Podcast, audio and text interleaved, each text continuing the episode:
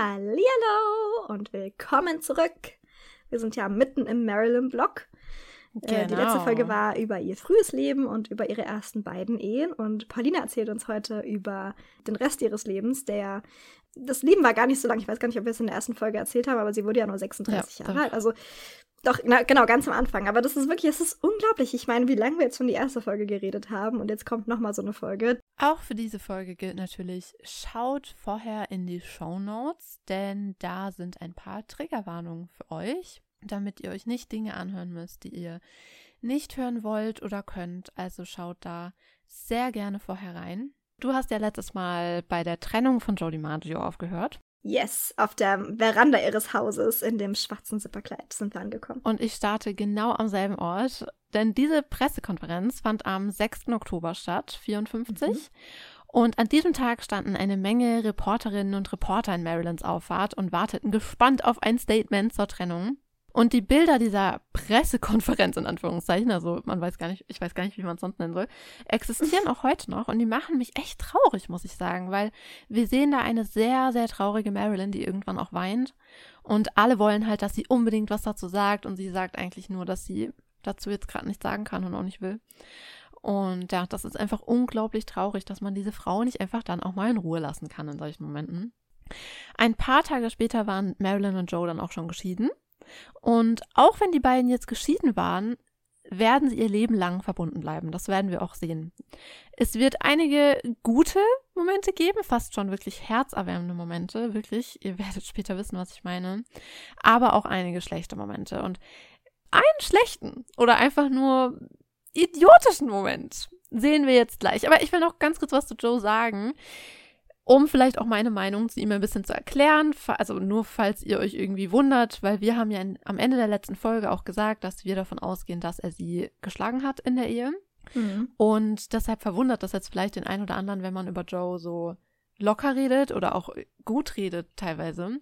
Und ich muss dazu sagen, für mich persönlich ist Gewalt in jeglicher Form einfach ein absoluter Dealbreaker. Also da gibt es überhaupt gar keine Diskussion und da gibt es auch keine Entschuldigung, keine Erklärung und gar nichts dafür. Also wirklich, das heißt, wenn er sie wirklich geschlagen haben sollte, dann ist es für mich, ja, da gibt es keine Entschuldigung und kein, kein Zurück mehr. Aber trotzdem muss man halt leider sagen, und das ist halt wirklich traurig, aber die Wahrheit, dass Marilyn leider kaum echte Freunde hatte und auch kaum Menschen in ihrem Leben hatte, die sich wirklich um sie gekümmert haben und die sich was aus ihr gemacht haben. Also die meisten Leute in ihrem Leben wollten einfach nur von ihr profitieren, durch sie profitieren, haben sie als Produkt vermarktet und mehr nicht. Und Jodie Maggio ist leider zeitlebens einer der wenigen Menschen, die sich für sie interessiert haben, die zu ihr gestanden haben und ihr geholfen haben. Und deshalb finde ich diese Figur Joe DiMaggio unglaublich schwierig, aber das nur kurz zur Erklärung, warum man jetzt von so einem, also weil wir ja letztes Mal dann sehr dramatisch damit geendet haben und äh, ja, jetzt sehr locker über Joe wieder weiterreden. Deshalb wollte ich das nur kurz einordnen, weil, wie gesagt, das ist ein absolutes No-Go und dafür gibt es keine Entschuldigung. Aber er ist leider wirklich tatsächlich einer der wenigen auf die sich Marilyn verlassen konnte. Und wie gesagt, so wie es zwischen den beiden während der Ehe lief. Also, dass er praktisch immer nur mürrisch vom Fernseher saß und sie, also erzählt sie auch bei der Scheidungsanhörung, sie durfte nie Besuch empfangen, es war super langweilig, er wollte nie was mit ihr unternehmen, er wollte immer nur daheim sein und hat mit ihr auch oft tagelang gar nicht geredet, weil er so wütend auf sie war, weil sie sich immer so nackt präsentiert hat und so. Also es war wirklich eine absolut unkompatible Ehe, kann man gar nicht anders mhm. sagen. Ja. Und sie sagt ja auch hinterher, was wollte er denn eigentlich von mir? Also weißt du, alles, was ich mache, lehnt er eigentlich ab. Was war denn, also wo war denn da der Sinn? Was will er denn von mir?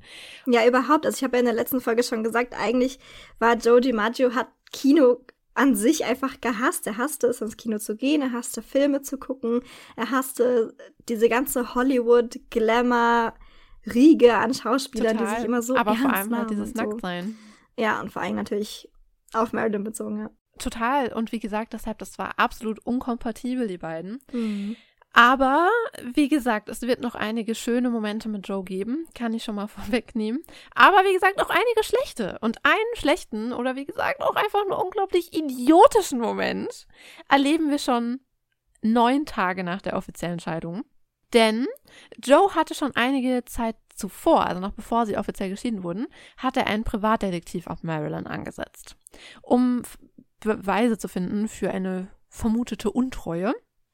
Und am 5. November 54 rief dann dieser Privatdetektiv Joe an und sagte ihm, er sei ihr jetzt schon mehrfach, also sei Marilyn jetzt schon mehrfach zu einer Adresse gefolgt, also immer wieder zur selben Adresse und so auch an diesem Abend. Und dort wohnte eine gewisse Sheila Stewart, das war eine Schauspielkollegin von Marilyn. Und noch dazu war sie eine Schülerin von Hall Schaefer und Joe war sich absolut sicher, Marilyn geht da nur hin, um mit diesem Hall Schäfer zu schlafen. Eindeutig. Es kann keinen anderen Grund geben. Nee, ist klar. Überhaupt nicht. Er sagte deshalb dem Privatdetektiv, er solle dort auf ihn warten, schnappte sich seinen guten Kumpel Frank Sinatra, der zusätzlich noch ein paar Freunde im Schlepptau hatte, und gemeinsam gingen sie dann zu Sheilas Apartment. Und mit Kamera und Taschenlampen bewaffnet, brachen sie die Tür ein, um Marilyn in Flagranti zu erwischen.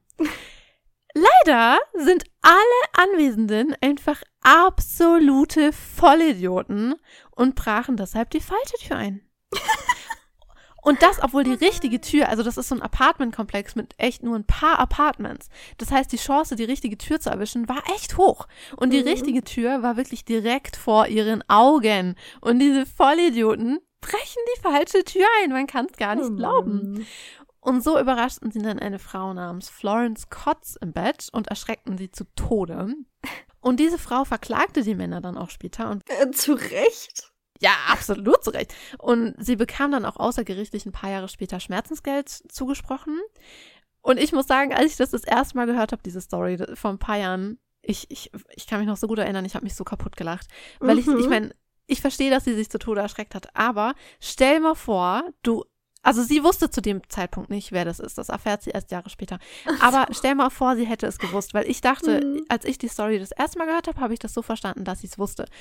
Ja, ich meine, Joe DiMaggio, Frank Sinatra, das waren ja, ja keine unbekannten Männer. Also okay. Deshalb hat sie es nicht gesehen. Ja, ja, ja, aber das war ja auf sie gerichtet. Das heißt, so. sie konnte nicht sehen, wer ja, okay. da vor ihr steht. Aber als ich die Story das erste Mal gehört habe, habe ich es so verstanden, dass sie es wusste. Mhm. Und die Vorstellung, dass du nachts die Polizei anrufst und sagst, ähm, Entschuldigung, Frank Sinatra und Joe DiMaggio sind gerade bei mir eingebrochen und stehen in meinem Schlafzimmer. Ja, Bitte kommen Sie. Also, äh, Ma'am. Natürlich haben die bei ihr eingebrochen. genau. Ich liebe diese Geschichte. Wir wissen aber ehrlich gesagt nicht genau, wer an dem Abend in der Wohnung war, weil Frank Sinatra selbst hat hinterher dagegen geklagt und hat gesagt, er wäre im, also er wäre im Auto geblieben, er hatte damit mhm. nichts zu tun. Genau, Frankie Boy. Mhm. Er ist ja dafür bekannt, sich immer aus Ärger rauszuholen. Ja, ja, ja. Aber die Tatsache, dass Joe DiMaggio seinen Kumpel Frank anruft und sagt, Entschuldigung, ich glaube, Marilyn geht fremd, wir müssen da jetzt hinfahren, und dann so blöd ist, die richtige Tür zu treffen. Ich, ich kann es nicht da. Vielleicht sind sie doch schon geschieden zu dem Zeitpunkt, oder nicht? Ja, na und? Also unfassbar. Aber ja, ein paar Tage danach sehen wir aber etwas, das wir in Marilyns Leben sehr häufig noch sehen werden. Wenn es Probleme gibt, ist Joe stets zu ihrer Seite. Denn am 7. November wurde Marilyn wegen ihrer Endometriose operiert. Das haben wir nämlich im ersten Teil noch nicht gesagt. Marilyn litt an Endometriose hm, und das genau. ist ja eine Krankheit, die heutzutage Gott sei Dank viel häufiger besprochen wird mhm. und dadurch auch viel besser behandelt werden kann und hatte dadurch gerade, während sie ihre Tage hatte, extreme Unterleibsschmerzen und hat sehr unter dieser Krankheit gelitten und wurde dann operiert. Also sie wurde mehrfach in ihrem Leben operiert und einmal eben da zum Beispiel am 7. November. Und wer fuhr sie ins Krankenhaus und war jeden Tag als einziger Besucher bei ihr? Joe. Joe. Und das ist wirklich, wie gesagt, etwas, das wir in ihrem Leben noch sehr, sehr häufig sehen werden. 1964 ist wirklich generell sehr viel in Marilyns Leben passiert. Leider können wir nicht auf jedes Ereignis eingehen, weil dafür einfach die Zeit nicht reicht. Aber ein Vorkommnis, das ebenfalls, meine ich, auch im November stattgefunden hat, darf auf gar keinen Fall fehlen. Denn in diesem Jahr lernte sie Ella Fitzgerald kennen, eine begnadete Jazzmusikerin. Mm. Und sie war damals schon sehr, sehr erfolgreich. Doch es gab einen Club, in dem sie sehr gerne auftreten wollte, aber nicht konnte. Und dabei handelte, sich, handelte es sich um das Mokambo. Das war ein Nachtclub auf dem Sunset Boulevard. Und wer dort auf der Bühne stand, der hat es wirklich geschafft. Also dort standen mhm. echt nur die Größten der Großen auf der Bühne. Und auch die ganz großen Stars der Zeit waren dort immer zu Gast. Also haben Phil Bogart, meine geliebte Laura Bacall, Grace Kelly, Charlie Chaplin, also wirklich jeder war dort zu Gast. Und genau auf diese Bühne dieses Mokambos wollte eben Ella Fitzgerald, doch der Besitzer wollte das nicht zulassen. Und ganz oft wird gesagt, dass es aufgrund ihrer Hautfarbe der Fall war, also dass ihre Hautfarbe, also weil Ella Fitzgerald war eine Woman of Color und es wird eben ganz oft gesagt, dass ihre Hautfarbe daran schuld war, dass sie dort nicht auftreten durfte. Und es könnte natürlich auch ein Grund gewesen sein, definitiv, weil machen wir uns nichts vor, es ist 1954. Mhm. Aber ich glaube nicht, dass es der Hauptgrund war, denn auch schon zuvor sind dort dunkelhäutige Sängerinnen aufgetreten. Nur wenige, ich glaube zwei, meine ich mich zu erinnern, aber trotzdem ist das vorher schon passiert. Das heißt, ich glaube nicht, dass die Hautfarbe die einzige Sache war. Also das glaube ich eigentlich nicht. Er selbst, also der Besitzer selbst, soll auch gesagt haben, dass sie ihm einfach nicht glamourös genug gewesen sei. Was? Also in anderen Worten einfach zu dick. Sagen wir, wie es ist. Sie war ihm einfach zu dick. Und Marilyn setzte sich dann für ihre Freundin ein und wie, das beschrieb Ella Fitzgerald später selbst so, Zitat, ich schulde Marilyn Monroe wirklich etwas. Sie rief persönlich den Besitzer des Mokambo an und sagte ihm, er solle mich sofort buchen. Und wenn er das tun würde, würde sie jeden Abend einen vorderen Tisch nehmen. Sie sagte ihm, und es stimmte aufgrund von Marilyns Superstar-Status, dass die Presse verrückt spielen würde. Der Besitzer sagte ja und Marilyn war da, am vordersten Tisch, jeden Abend. Die Presse drehte durch. Danach musste ich nie wieder in einem kleinen Jazzclub spielen. Sie war eine ungewöhnliche Frau, ihrer Zeit ein wenig voraus, und sie wusste es nicht. Und das finde ich total toll zu sehen, wie Marilyn Weißt du, labern können viele. Weißt du, sagen, mhm. boah, das ist ja unfair, können viele. Aber Marilyn ist einfach eine Frau der Tat und hat gesagt, okay, ich finde das nicht in Ordnung, ich will dagegen was machen, hat ihr Privileg genutzt, das sie hatte und hat etwas für ihre Freundin getan. Und ich finde das so toll. Ja. Und das zeigt einfach, was für ein herzensguter Mensch Marilyn auch war. Ja. Und die beiden blieben dann auch Freunde und Marilyn unterstützte sie auch weiterhin. Denn obwohl Ella jetzt echt ziemlich große Gigs bekam, wurde sie leider nicht überall gut behandelt. Also Einmal wollte Marilyn sie in Colorado bei einem Auftritt sehen und bekam dann mit, dass die Sängerin nicht durch den Haupteingang gelassen wurde aufgrund ihrer Hautfarbe. Und Marilyn machte dann sehr klar, dass sie den Club nicht betreten würde, bis sie nicht gemeinsam durch den Vordereingang gehen dürften. Yay! Mhm, und Ella sagt dann halt auch selbst, danach musste sie nie wieder irgendwo den Hintereingang benutzen. Sehr und schön. ja, ich finde das, ich finde das so toll und ich, also, ach, Marilyn. Aber damit war das Jahr 1954 immer noch nicht am Ende, denn in diesem Jahr, also ganz am Ende des Jahres, ging Marilyn beruflich einen sehr, sehr großen Schritt. Also sie hatte ja gerade das Seven Year, das Seven Year Itch, also das verfixte siebte Jahr, abgedreht und sie war es einfach leid, immer dieselben Rollen zu bekommen. Also sie empfand mhm. ihre Rollen als sehr anspruchslos und sie hatte so das Gefühl, sie ist immer das kleine dumme Blondchen. Hauptsache sie ist sexy und mehr wollen die Leute nicht von ihr.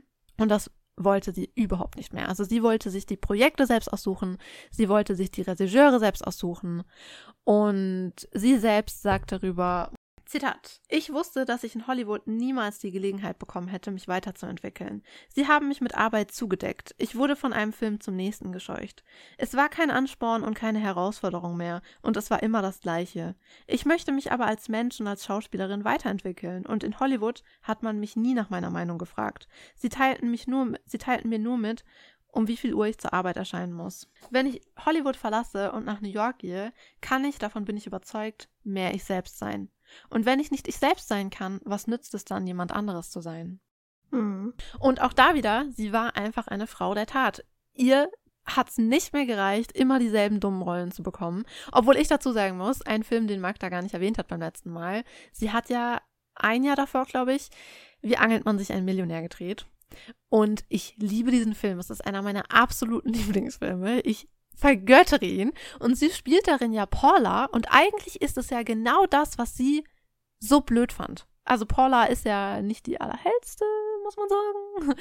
Und ja, und genau das sind ja die Rollen, die sie nicht mehr spielen wollte. Aber ich muss ehrlich sagen, ich liebe diesen Film. Also wenn ihr ihn noch nicht gesehen habt, schaut ihn auf jeden Fall unfassbar gut. Und ich liebe sie als Paula. Sie ist so süß und so ja, sie ist, man muss sie einfach lieben. Es ist wirklich, man muss sie einfach lieben. Es ist unfassbar. Sie spielt das mit so einem Charme und Gott, ich liebe sie als Paula. Ja, und Blondine bevorzugt hat sie ja auch gedreht, bevor sie LA verlassen hat. Und auch mhm. da spielt sie ja auch wieder, also halt die typische Blondine eigentlich. Aber ehrlich gesagt sehe ich das nicht. Und ich verstehe gar nicht, warum die Leute sie dann dauernd als das dumme Blondchen wahrgenommen haben. Weil jeder, der schon mal Blondinen bevorzugt gesehen hat, da spielt sie ja Lorelei Lee, die gerne viel Geld hätte durch einen reichen Mann. Und ich empfinde sie gar nicht als dumm. Also tut mir leid, aber sie ist total clever. Also so viel, also sie ist vielleicht nicht clever im Sinne von, sie hat einen Harvard-Abschluss, aber sie hat Bauernschleue, wie meine Oma immer sagt. Mhm. Sie ist wahnsinnig tough und wahnsinnig clever. Also ich liebe sie als Lorelei Lee. Ja, deshalb, ähm, ich liebe ihre Filme damals, aber gut, Hauptsache, sie ist glücklich und wenn sie damit nicht glücklich ist, dann soll sie das auch nicht mehr machen. Und das machte sie dann auch nicht, wie gesagt. Sie entschloss sich dann, Hollywood erstmal den Rücken zu kehren und mit Sonnenbrille und schwarzer Perücke reiste sie nach New York unter dem Namen Zelda Song, was ich ziemlich cool finde. Wir lieben den Namen Zelda hier bei Weiberspeck. Mhm. Und ich meine, Zelda Song, hallo, voll cool. Mhm, und dort gründete sie dann mit dem Fotografen Milton Green, der sie schon oft fotografiert hatte, ein eigenes Unternehmen, und zwar die Marilyn Monroe Productions. Marilyn gehörten 51 Prozent, also circa 51 Prozent, und Milton 49. Und heute hört man das sehr häufiger. Also zum Beispiel Reese Witherspoon hat ja auch eine eigene Filmproduktion und so. Also das hört man heute schon häufiger.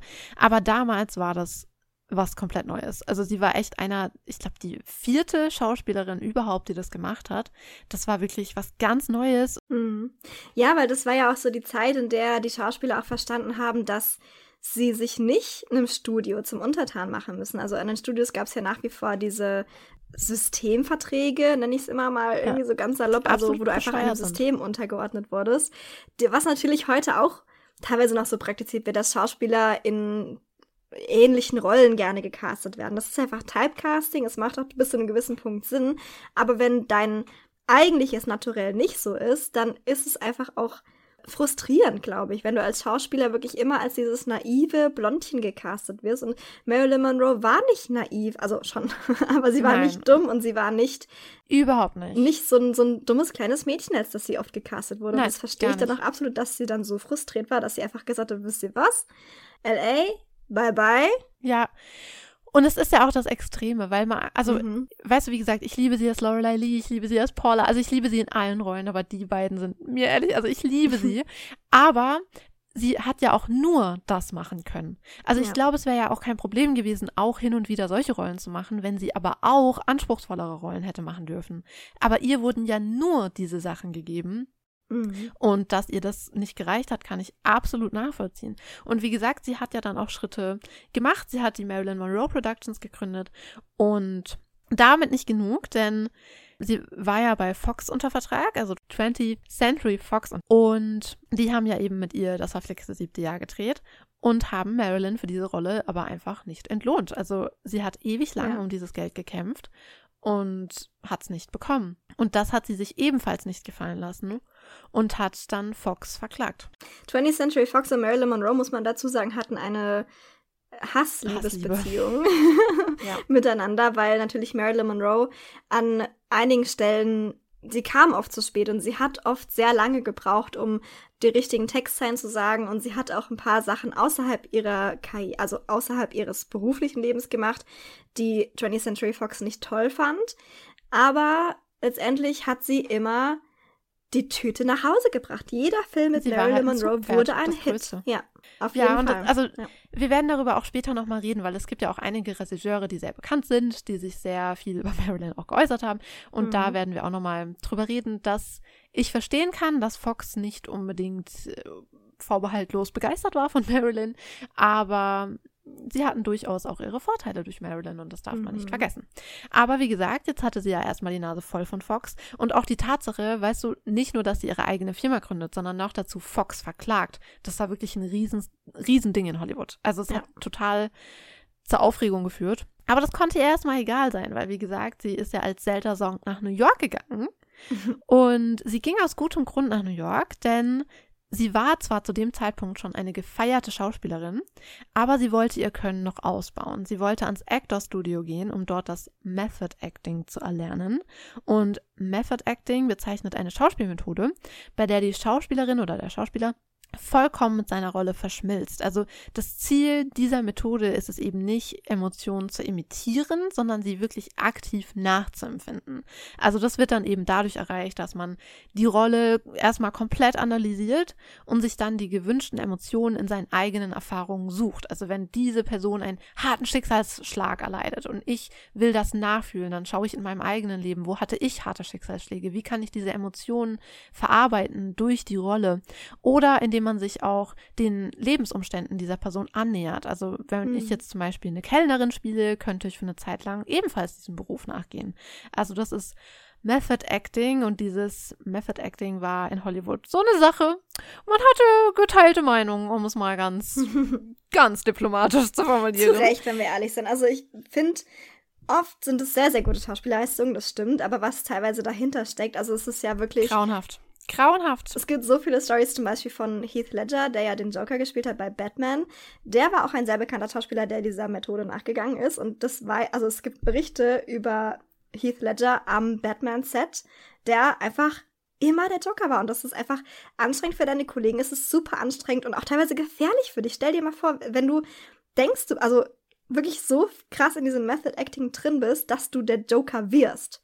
Das ist ja. gefährlich. Ist total gefährlich, aber es geht ja nicht nur ums Method Acting an sich, sondern auch um die Menschen, die es dir beibringen. Mhm.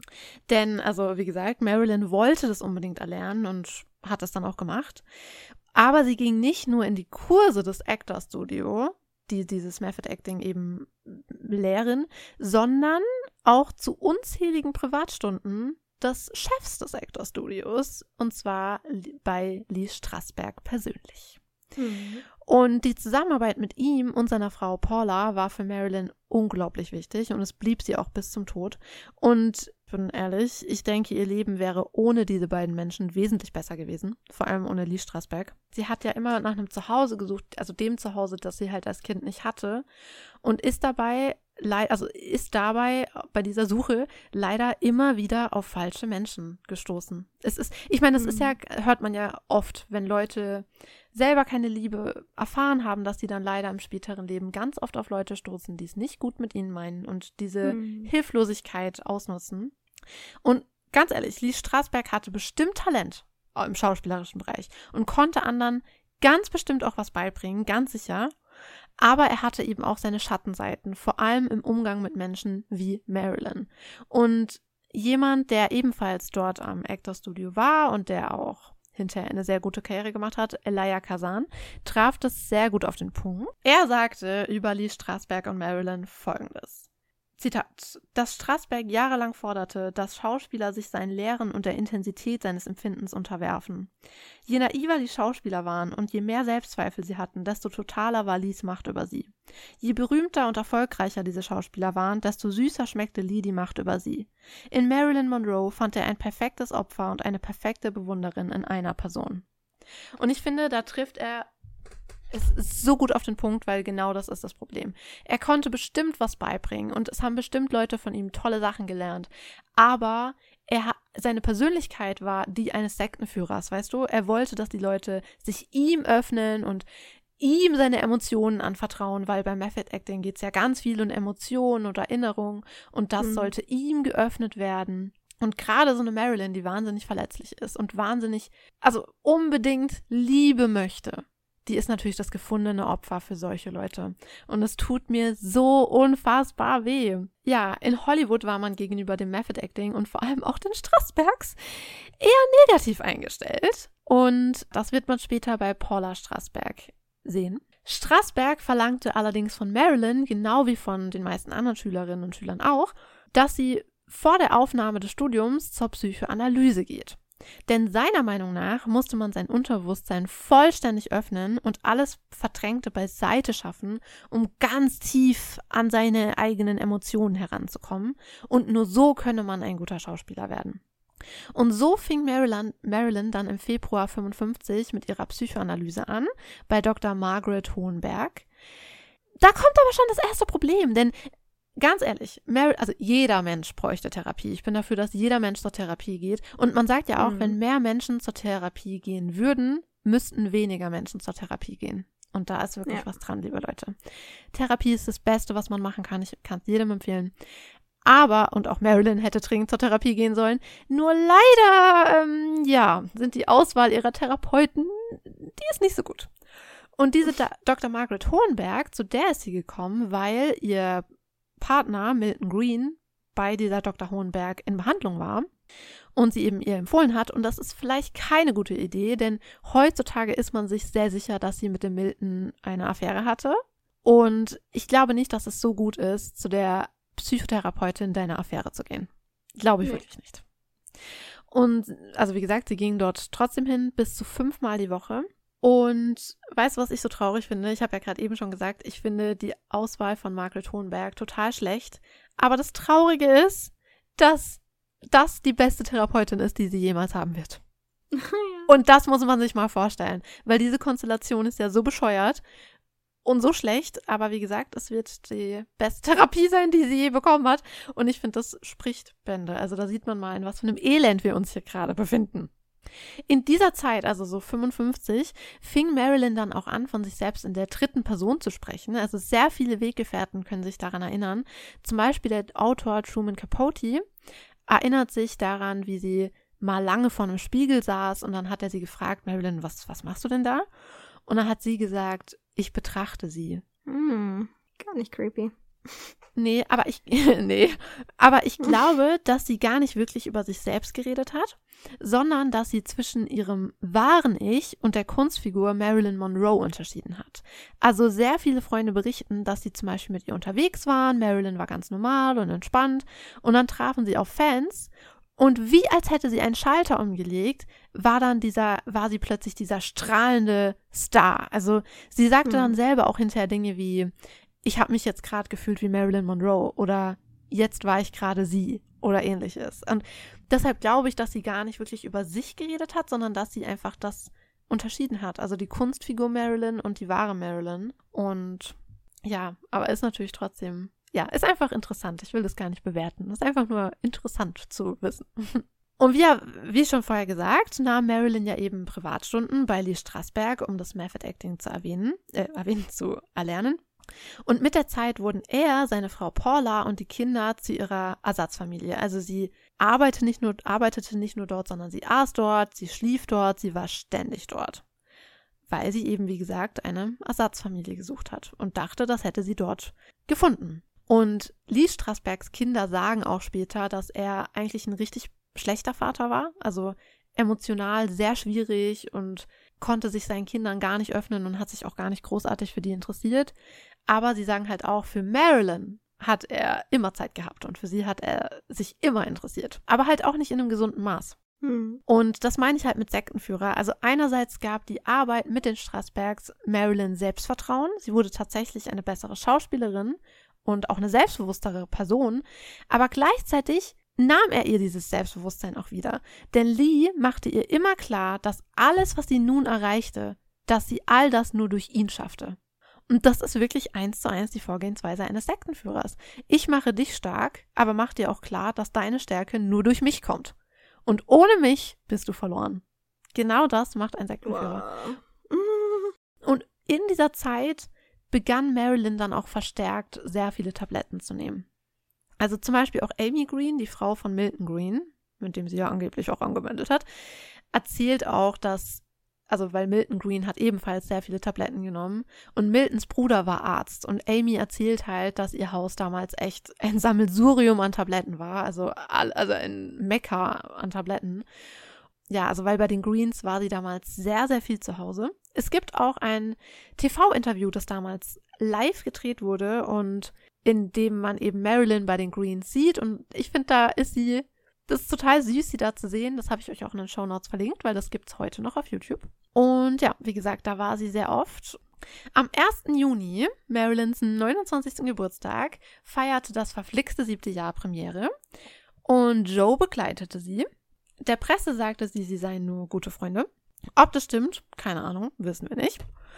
Aber es könnte gut sein, denn in dieser Zeit traf sie einen anderen Mann namens Arthur Miller. Mhm. Und diesem war sie schon einige Jahre zuvor begegnet, aber dann hat sich, also da ist kein echter Kontakt entstanden. Aber jetzt in New York haben sie sich durch gemeinsame Freunde wieder getroffen.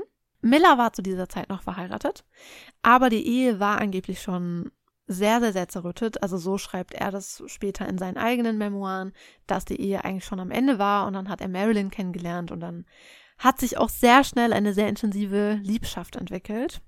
Und die Anfangszeit dieser Beziehung soll auch wirklich sehr, sehr schön gewesen sein. Also in dieser Zeit schrieb Marilyn auch in ihren eigenen Notizen, Zitat, ich bin so bemüht, Arthur zu schützen. Ihn liebe ich und er ist der einzige, der einzige Mensch, den ich je gekannt habe, den ich nicht nur als Mann lieben könnte, zu dem ich mich hingezogen fühle, richtig verrückt nach bin, sondern der einzige als Mensch, dem ich genauso traue wie mir selbst. Denn wenn ich mir traue, bei manchen Dingen, dann voll und ganz. Und das kann ich auch bei ihm. Und das finde ich irgendwie süß zu sehen, weil man über die Ehe meistens nur Schlechtes hört. Also die Ehe, also die beiden werden ja später heiraten und man hört meistens über diese Beziehung nur Schlechtes, aber es ist irgendwie schön zu sehen, dass sie am Anfang wirklich sehr verliebt waren und ja, eine schöne Zeit hatten. Aber man sieht in denselben Notizen auch, wie schlecht es Marilyn in der Zeit ging. Also sie schreibt auch weiter, Zitat, Warum quält mich das alles so? Oder warum fühle ich mich als Mensch weniger wert als andere? Mit anderen Worten, ich bin das Letzte. Warum? Also da sieht man eben auch, wie schlecht es ihr einfach ging. Hm. Was sie aber ein bisschen aufgeheitert haben dürfte, war, dass die Marilyn Monroe Productions nun ihren ersten Film produzieren sollte. Und zwar Der Prinz und die Tänzerin. Es war eine Komödie mit ihr und Laurence Olivier in den Hauptrollen. Mhm. Anfang Februar 56 gaben sie eine gemeinsame Pressekonferenz. Dort wurde sie darauf angesprochen, ob es stimme, dass sie gerne Dostojewskis Brüder Karamasow verfilmen würde.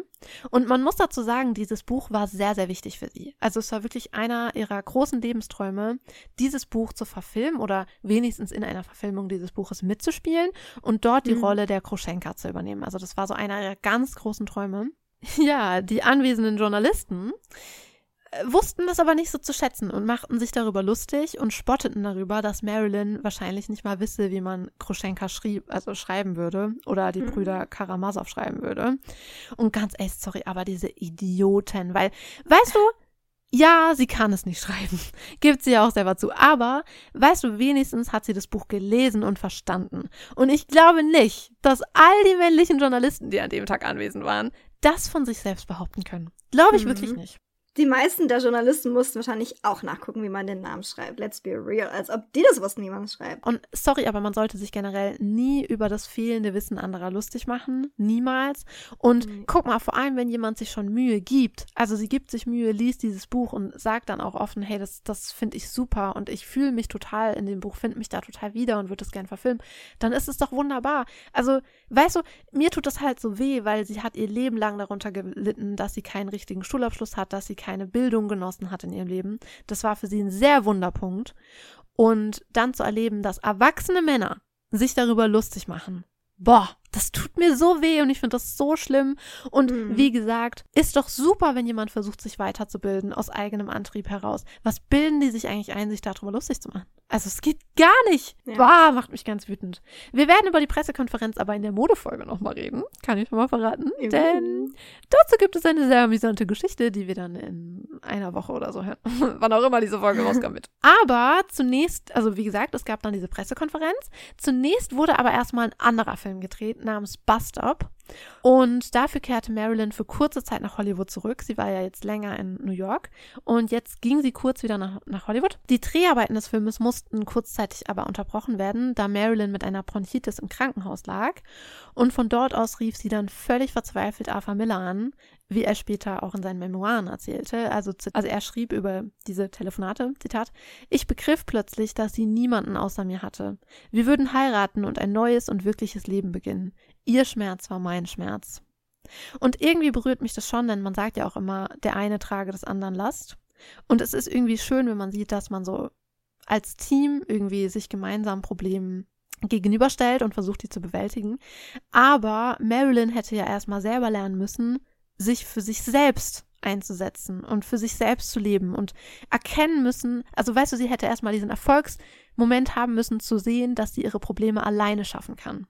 Aber sie war immer umgeben von Menschen, die ihre Unsicherheit entweder ausgenutzt haben, also wirklich bewusst ausgenutzt haben, oder einfach so verzaubert von ihr waren, wie Arthur Miller jetzt in dem Moment, dass sie ihr zu Füßen lagen und deshalb alles für sie getan hätten und dadurch sie eben auch nicht dazu ermuntert haben, für sich selbst zu leben. Und so hat sie echt leider niemals, das wird sie auch leider niemals lernen in ihrem späteren Leben, niemals gelernt, ihre eigene Stärke zu finden und für sich selbst zu leben. Und ich bin sicher, die Stärke hatte sie, ganz sicher. Aber sie hat es nie geschafft und eben auch, weil die Menschen ja sie nicht gerade dahingehend bestärkt haben. Und ich finde es halt schade, weil Arthur Miller war eigentlich ein sehr, sehr intelligenter Mann. Und ich finde es schade, dass er das nicht erkannt hat. Und nicht erkannt hat, dass ihre Beziehung, also dass in ihrer Beziehung diese emotionale Abhängigkeit eine so starke Rolle spielt und dass das nicht gut gehen kann. Also er sagt ja selbst, er hat erkannt, sie hat niemand außer mich. Das ist nicht gesund. Das ist keine gesunde Beziehung, liebe Leute. Merkt euch das. Und eigentlich hätte er doch merken müssen, dass es nicht gut gehen kann. Aber gut, Liebe macht blind, Gefühle macht uns alle ein bisschen duselig, was weiß ich schon. Zurück zum Film. Denn Bus Stop wurde zu einem großen Erfolg. Also die Kritiken waren echt gut. Und man gestand auch Marilyn endlich mal zu, eine tolle Schauspielerin zu sein. Also wirklich eine Schauspielerin und mehr als nur dieses hübsche blonde Filmsternchen. Und das war für Marilyn unglaublich wichtig. Und was anderes, was auch noch wichtig war in dieser Zeit, am 12. März 56, also während der Dreharbeiten, kurz nach den Dreharbeiten, hat sie ihren Namen legal in, also von Norma Jean Mortensen zu Marilyn Monroe ändern lassen. Ja, obwohl, also wir bleiben jetzt noch bei dieser Beziehung zu Arthur Miller erstmal. Obwohl Arthur Miller ein bekannter und wirklich auch erfolgreicher Dramatiker war, hatte er in dieser Zeit große Probleme. Denn jeder, der schon mal eine Biografie von einem Star aus dem Old Hollywood gelesen hat, weiß, wovon ich spreche, denn in dieser Zeit hatte, hatten es sich die amerikanischen Behörden zur Aufgabe gemacht, kommunistisch indoktrinierte Bürgerinnen und Bürger zu finden und sie daran zu hindern, Probleme zu verursachen in den USA. Und in Hollywood wurde wirklich sehr aktiv danach gesucht, sehr aktiv. Und das machte sehr vielen Schauspielerinnen und Schauspielern, Autoren, Regisseuren etc große Schwierigkeiten. Die Leute hatten auch einfach Angst, da ins Fadenkreuz zu geraten. Und genau das ist Arthur Miller passiert. Also er war ins Visier der Behörden geraten. Und so musste er Ende Juni 56 vor den Senatsausschuss für unamerikanische Umtriebe erscheinen. Also wirklich, es, Amerikaner, ich, ich kann das gar nicht fassen. Eigentlich lief es ganz gut für ihn, denn man konnte ihm eigentlich nicht, nichts nachweisen. Doch damit war es noch nicht vorbei, denn er verweigerte sich, also er weigerte sich, die Namen der Menschen zu nennen, mit denen er Jahre zuvor an linken Zusammenkünften teilgenommen hat. Und so ging der Prozess dann gegen ihn weiter, wegen Aussageverweigerung. Und nach einer dieser Anhörungen äh, verkündete er vor der versammelten Presse, Zitat, ich werde Marilyn Monroe vor dem 13. Juli heiraten. Dann will sie nämlich zu Filmarbeiten nach London gehen. Und wenn sie nach London geht, wird sie das als Mrs. Miller tun. Und so erfuhr die ganze Welt, dass die beiden heiraten würden. Und wenn ich sage die ganze Welt, meine Lieben, meine ich die ganze Welt. Denn auch Marilyn wusste davon vorher gar nichts. Sie war sehr irritiert, denn Arthur Millers Scheidung von seiner vorherigen Frau war gerade mal ein paar Wochen durch und er hatte ihr ja gar keinen Antrag gemacht. Also es war gar nicht die Rede davon zu heiraten. Mm, ja, deshalb war sie sehr irritiert, als sie vor dem Fernseher saß und plötzlich erfahren hat, dass sie bald Mrs. Miller sein würde. Aber so geschah es. Also am 29. Juni 56 trat Marilyn erneut vor den Traualtar Kopf heiratet Körper, schrieben die Zeitungen damals. Und das zeigt ja auch mal wieder, was die Öffentlichkeit von Marilyn gedacht hat. Wirklich ein Unding. Das, also, oh mhm. Gott, die Presse, hey. Unfassbar. Für ihn trat sie dann auch zum jüdischen Glauben über und am 1. Juli feierten sie dann nochmal Hochzeit nach jüdischem Ritus. Und Amy Green erzählt später, also auch da wieder mit Vorbehalt. Das erzählt Amy Green, ob das stimmt, weiß ich nicht. Ich muss ihr jetzt einfach mal glauben. Sie erzählt später, dass Marilyn am liebsten abgehauen wäre und eigentlich alles abgesagt hätte. Und Milton sei dann schon kurz und drauf, äh, schon drauf und dran gewesen, alle Gäste wieder wegzuschicken. Aber Marilyn hat dann halt gesagt, nee, okay, jetzt sind die alle für mich gekommen, weißt du, das, ich kann jetzt nicht absagen, ich ziehe das jetzt durch. Und weil sie halt niemand enttäuschen wollte. Wenn das stimmt, was Amy Green sagt, dann zeigt es eben, dass sich Marilyn ihrer Sache ganz und gar nicht sicher war. Obwohl man sagen muss, dass eigentlich, also ich habe ja vorhin schon gesagt, der tatsächliche Anfang der Beziehung war eigentlich schön und da waren die beiden ja auch sehr verliebt und eigentlich hätte die Beziehung auch sehr, sehr schön sein können, denn Arthur brachte schon zwei Kinder mit in die Ehe, um die sich Marilyn dann auch kümmern konnte und eigentlich hätten die beiden jetzt halt so die Familie sein können, die sie sich ja immer gewünscht hat. Mhm. Also, ja, hätte eigentlich alles sehr, sehr schön sein können, aber leider war dem nicht so. Sie haben jetzt eben, wie gesagt, geheiratet am 1. Juli, also nochmal geheiratet. Und Mitte Juli reiste dann das frisch verheiratete Ehepaar nach England, um dort eben den, den Film Die Prinz und die, die, Der Prinz und die Tänzerin zu drehen. Die Zeit dort war extrem strapaziös. Zwischen Marilyn und Arthur lief es gar nicht gut.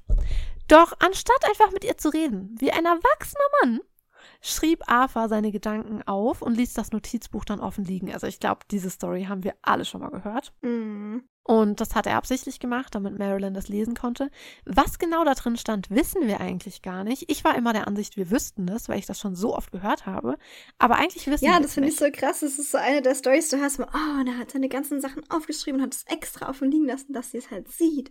Und bla, aber was stand drin? Kein Mensch weiß es. Ja, eigentlich, eigentlich wissen wir es nicht.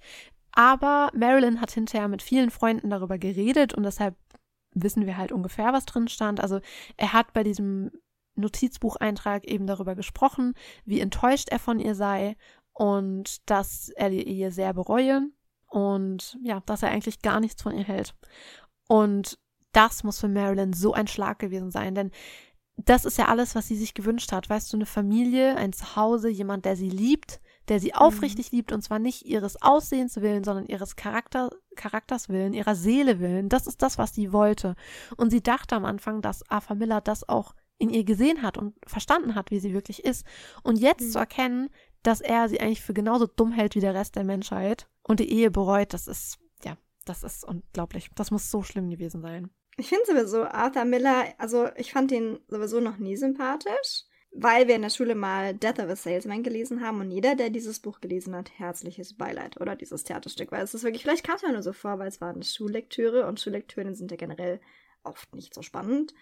Aber gerade jetzt nach der, also ich, also ich habe ja in der letzten Folge schon gesagt, dass ich zu dem äh, Teil, den Pauline euch jetzt heute vorträgt, eigentlich gar nicht so viel recherchiert habe oder eigentlich gar nichts. Aber man kommt natürlich ab und zu doch schon mal über ein paar Fakten stolpert man natürlich schon mal drüber. Und ich fand die Sachen, die ich über Arthur Miller gelesen habe, alle durch die Bank weg so unsympathisch. Ich war schon, also ich fand auch, wenn man ihn auf Bildern sieht, er hat keine sympathische Aura. Echt? Ich finde ihn ziemlich sexy, aber, aber Echt? gut. Nee. Ich hätte total auf ihn gestanden. Aber, mm. Ja, aber Magda, komm mal, das, was sie in ihm gesehen hat, weißt du, dieser gebildete, gestandene Ja, ich verstehe, warum sie ihn toll fand. Ich verstehe auch, warum er ich sie toll, toll fand. Für ihre, also für ihre Verhältnisse total. verstehe ich, warum sie ihn toll fand. Aber ich finde ihn total unsympathisch. Und auch alles, was ich über mich jetzt gelesen habe, in Bezug auf sie, finde ich so, hä, wa warum hast du sie geheiratet? Na, aber manche, manche sagen ja auch, dass es für ihn so ein PR-Coup war, weil er ja so Probleme hatte mit diesem Kommunismusvorwurf und mhm. Amerikas Starlet Number One zu heiraten war für ihn natürlich das Beste, was er machen konnte. Also manche sagen auch, dass es daran lag. Ich habe gar keine, ich meine, ich war nicht dabei, wir alle waren nicht dabei, wir wissen es nicht. Aber fest steht, dass die Beziehung sehr schnell sehr schlecht war. Mhm. Und von diesem Schlag mit diesem Notizbucheintrag hat sich die Ehe eigentlich auch fast gar nicht mehr erholt. Also wie gesagt, es war sehr schnell eigentlich vorbei. Aber mhm. ansonsten auch war es in England nicht so toll für Marilyn. Also die Dreharbeiten mit Laurence Olivier gestalteten sich als sehr schwierig. Also eigentlich kann man das über alle Dreharbeiten mit Marilyn sagen. Aber es lief wirklich schwierig. Also einerseits, weil Marilyn wieder ihre üblichen Probleme hatte. Sie kam immer zu spät, konnte den Text nicht, war nervös, dies, das. Andererseits aber auch, weil er sie sehr geringschätzig behandelte. Also er machte ihr klar, dass sie eigentlich nur gut auszusehen brauche und mehr nicht und er auch mhm. gar nicht mehr von ihr erwartet, also auch gar nicht denkt, dass sie mehr kann. Und ja, das war natürlich keine schöne Situation, wie man sich vorstellen kann. Mhm. Und Marilyns Tablettenmissbrauch erhöhte sich in dieser Zeit immens. Also Arthur Miller nannte es, nannte das Zitat kleine Selbstmorde Nacht für Nacht. Also es ging ihr wirklich sehr, sehr, sehr schlecht in dieser Zeit. Und ja, in England geschah aber doch noch etwas ziemlich Cooles, denn sie traf auf die Queen. Am 29. Oktober 56 trafen die beiden Frauen aufeinander. Sie waren zu dem Zeitpunkt gleich alt, was ich, ich weiß nicht warum, aber das finde ich irgendwie unvorstellbar, dass die Queen und Marilyn gleich alt. Ich kann das gar nicht fassen. Ja. Für mich ist die Queen auch so zeitlos. Ich, ich kann das nicht glauben, aber es ist so. Die Mathematik hat es mir gesagt, sie waren gleich alt. Du kannst dir gar nicht vorstellen, wie die Menschen in Marilyns Umfeld wochenlang gezittert haben, weil sie solche Angst hatten, Marilyn würde nicht pünktlich erscheinen. Weil sie kam ja immer überall zu spät und sie hatten so eine Angst, dass dies nicht Und äh, sie war auch die Letzte, die ankam, aber sie hat es rechtzeitig geschafft. Und ja, so stand dann Marilyn eben rechtzeitig in der Reihe neben vielen weiteren bekannten Persönlichkeiten. Als die Queen dann endlich bei ihr war, wechselten sie ein paar Sätze und verstanden sich wohl auch ganz gut. Und ja, das fand Marilyn auch ziemlich cool. Also es war schon eine Begegnung, die ihr sehr imponiert hat und sehr beeindruckt hat. Und ja, ich wüsste unfassbar gerne, was die Queen über Marilyn gedacht hätte, aber naja, mhm. wir wissen es nicht. Vielleicht erzählt sie es ja noch irgendwann, wer weiß. Im November kehrten sie dann, also kehrten Arthur Miller und Marilyn dann nach New York zurück und suchten sich dort ein neues Zuhause und auch ein neues Leben. Denn sowohl bei Arthur als auch bei Marilyn war es Anfang 57 arbeitstechnisch sehr ruhig. Also mit der Marilyn Monroe, Production, Produ Marilyn Monroe Productions lief es problematisch, was auch daran einfach lag, dass Milton und Arthur sich ständig gestritten haben. Also die haben sich überhaupt nicht verstanden. Und Milton hat immer mehr Tabletten geschluckt. Also es war wirklich einfach eine blöde Situation für die Marilyn Monroe Productions. Mhm. Marilyn wollte sich bei all diesen Problemen weiter um ihre mentale Gesundheit kümmern, aber nicht mehr bei Dr. Hohenberg. Und als hätte Marilyn nicht schon genug furchtbare Menschen um sich herum, müssen wir unbedingt noch einen weiteren Mensch hinzufügen. Denn sie rief bei Anna Freud an, also der Tochter von Sigmund Freud, die sie in London kennengelernt hatte und bat sie nach einer Empfehlung. Und diese bekam sie dann auch, und zwar für Annas Kindheitsfreundin Dr. Marianne Chris. Sie war auch, also sie war schon wieder die komplett falsche Therapeutin für sie, denn sie war überzeugte Freudianerin und suchte Lösungen für alles in der Kindheit. Und versteht mich nicht falsch, ich halte das nicht für komplett falsch, auf gar keinen Fall. Also die Wurzel der Probleme liegt auch meistens in der Kindheit, ganz klar. Mhm. Aber wenn man sich immer nur in der Vergangenheit aufhält und niemals in der Gegenwart, dann sehe ich halt für die Zukunft echt schwarz. Denn natürlich muss Marilyn herausfinden, woher ihre Ängste und ihre Unsicherheiten überhaupt kommen, ganz klar. Und dafür musst du in die Vergangenheit gehen. Ergibt Sinn. Aber sie bräuchte doch auch Hilfestellung, um das hier und jetzt irgendwie zu bewerkstelligen. Weißt du, sie müsste ja auch verstehen und Hilfe dafür bekommen, wie sie in dem jetzigen Moment mit ihren Gefühlen umgehen soll und wie sie ihre Zukunft gestalten soll. Und wie gesagt, Therapie ist super wichtig, also das Wichtigste überhaupt. Und sie hat definitiv eine gebraucht, aber mich nervt, dass sie immer wieder an die falschen Therapeuten kommt. Also ja. ich glaube, dieser freudianische Ansatz und dieser Psychoanalyseansatz, der in den 50er Jahren so in Mode war, war für Marilyn Monroe das falscheste, also für die meisten Menschen sehr falsch, aber für sie absolut falsch, weil sie hat wirklich jahrelang immer nur ihre Kindheit wieder durchlebt, wieder durchlebt, wieder durchlebt. Und da war kein bisschen mal so ein zukunftsgewandter Ansatz dabei. Nie. Und das ist doch, das ist doch Quatsch. Mhm. Im Frühjahr 57 trennte sie sich geschäftlich von Milton Green und kaufte dann, also danach gehörte ihr die Marilyn Monroe Productions komplett.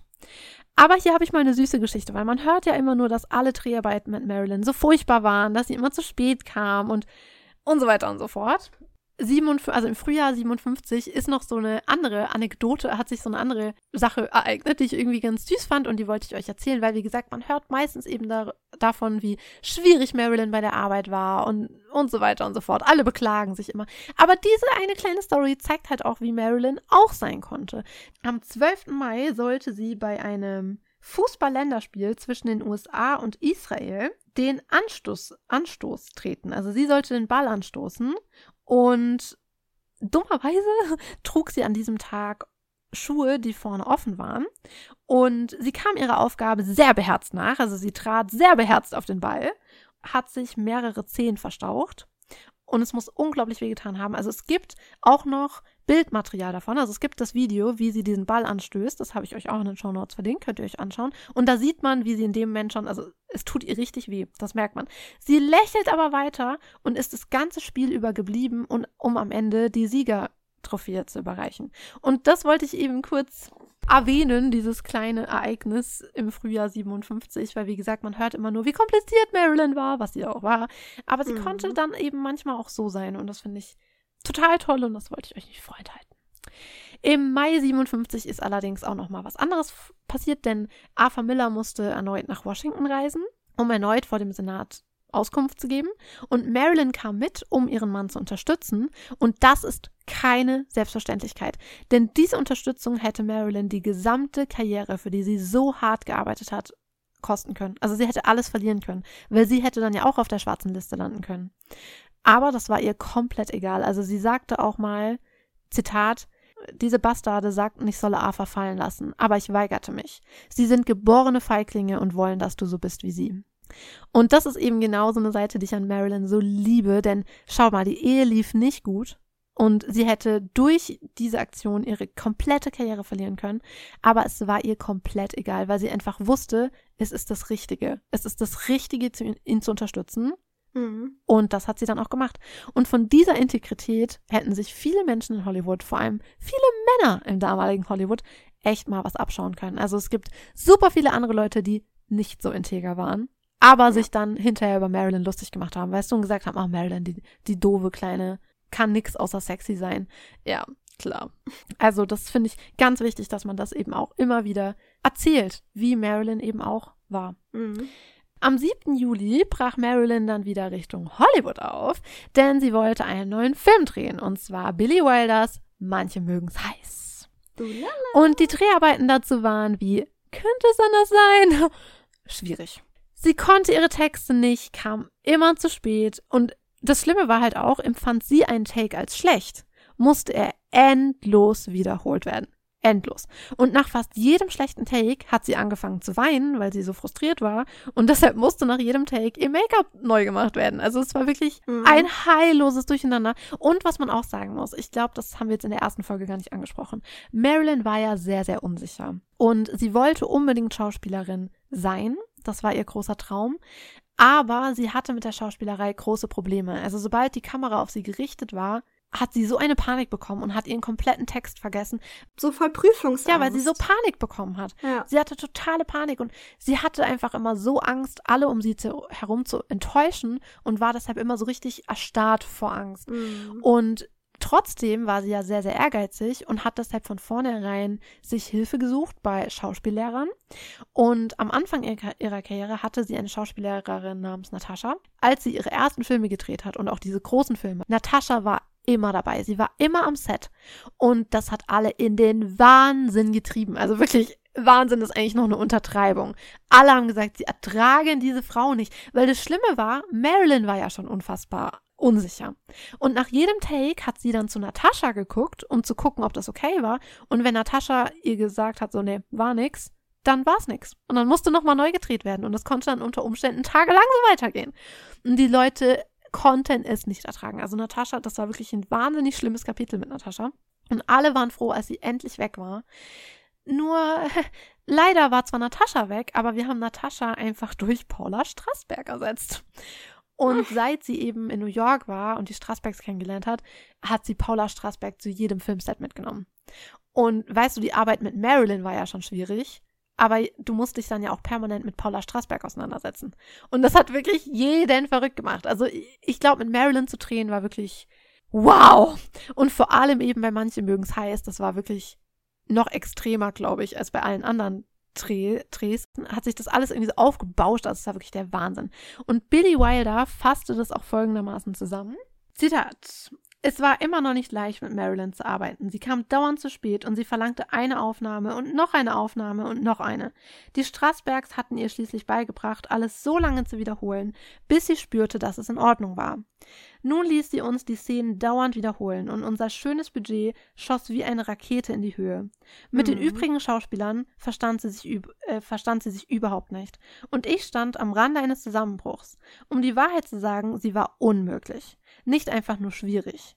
Ja, das Endprodukt war dies alles wert, doch zu jener Zeit waren wir überhaupt nicht sicher, ob es jemals ein Endprodukt geben würde.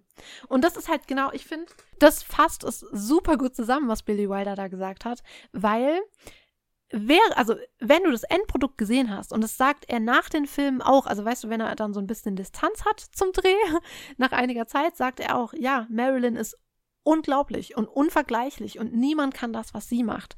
Und deshalb wollen die Leute ja auch immer mit ihr zusammenarbeiten. Aber er sagt halt gleichzeitig, während du mit ihr zusammenarbeitest, bist du dir gar nicht sicher, dass es überhaupt ein Endprodukt geben wird. Also, dass es jemals zu einem fertigen Film kommen wird. Mhm. Aber er sagt eben, wie gesagt, auch gleichzeitig, dass, also das sagt er später halt auch über sie, weißt du, den Text lesen, in die Kamera gucken und den Text auswendig aufsagen, kann theoretisch jeder. Aber niemand kann das, was Marilyn kann da hat er recht. Aber ja, wie gesagt, die Dreharbeiten waren furchtbar. Und alle waren am Rande des Irrsinns. Also sie hatte ja eben Paula Straßberg im Gepäck, ihren Gynäkologen und zwischenzeitlich auch Arthur Miller. Also das halbe Filmset war mit Marilyns Entourage schon irgendwie besetzt.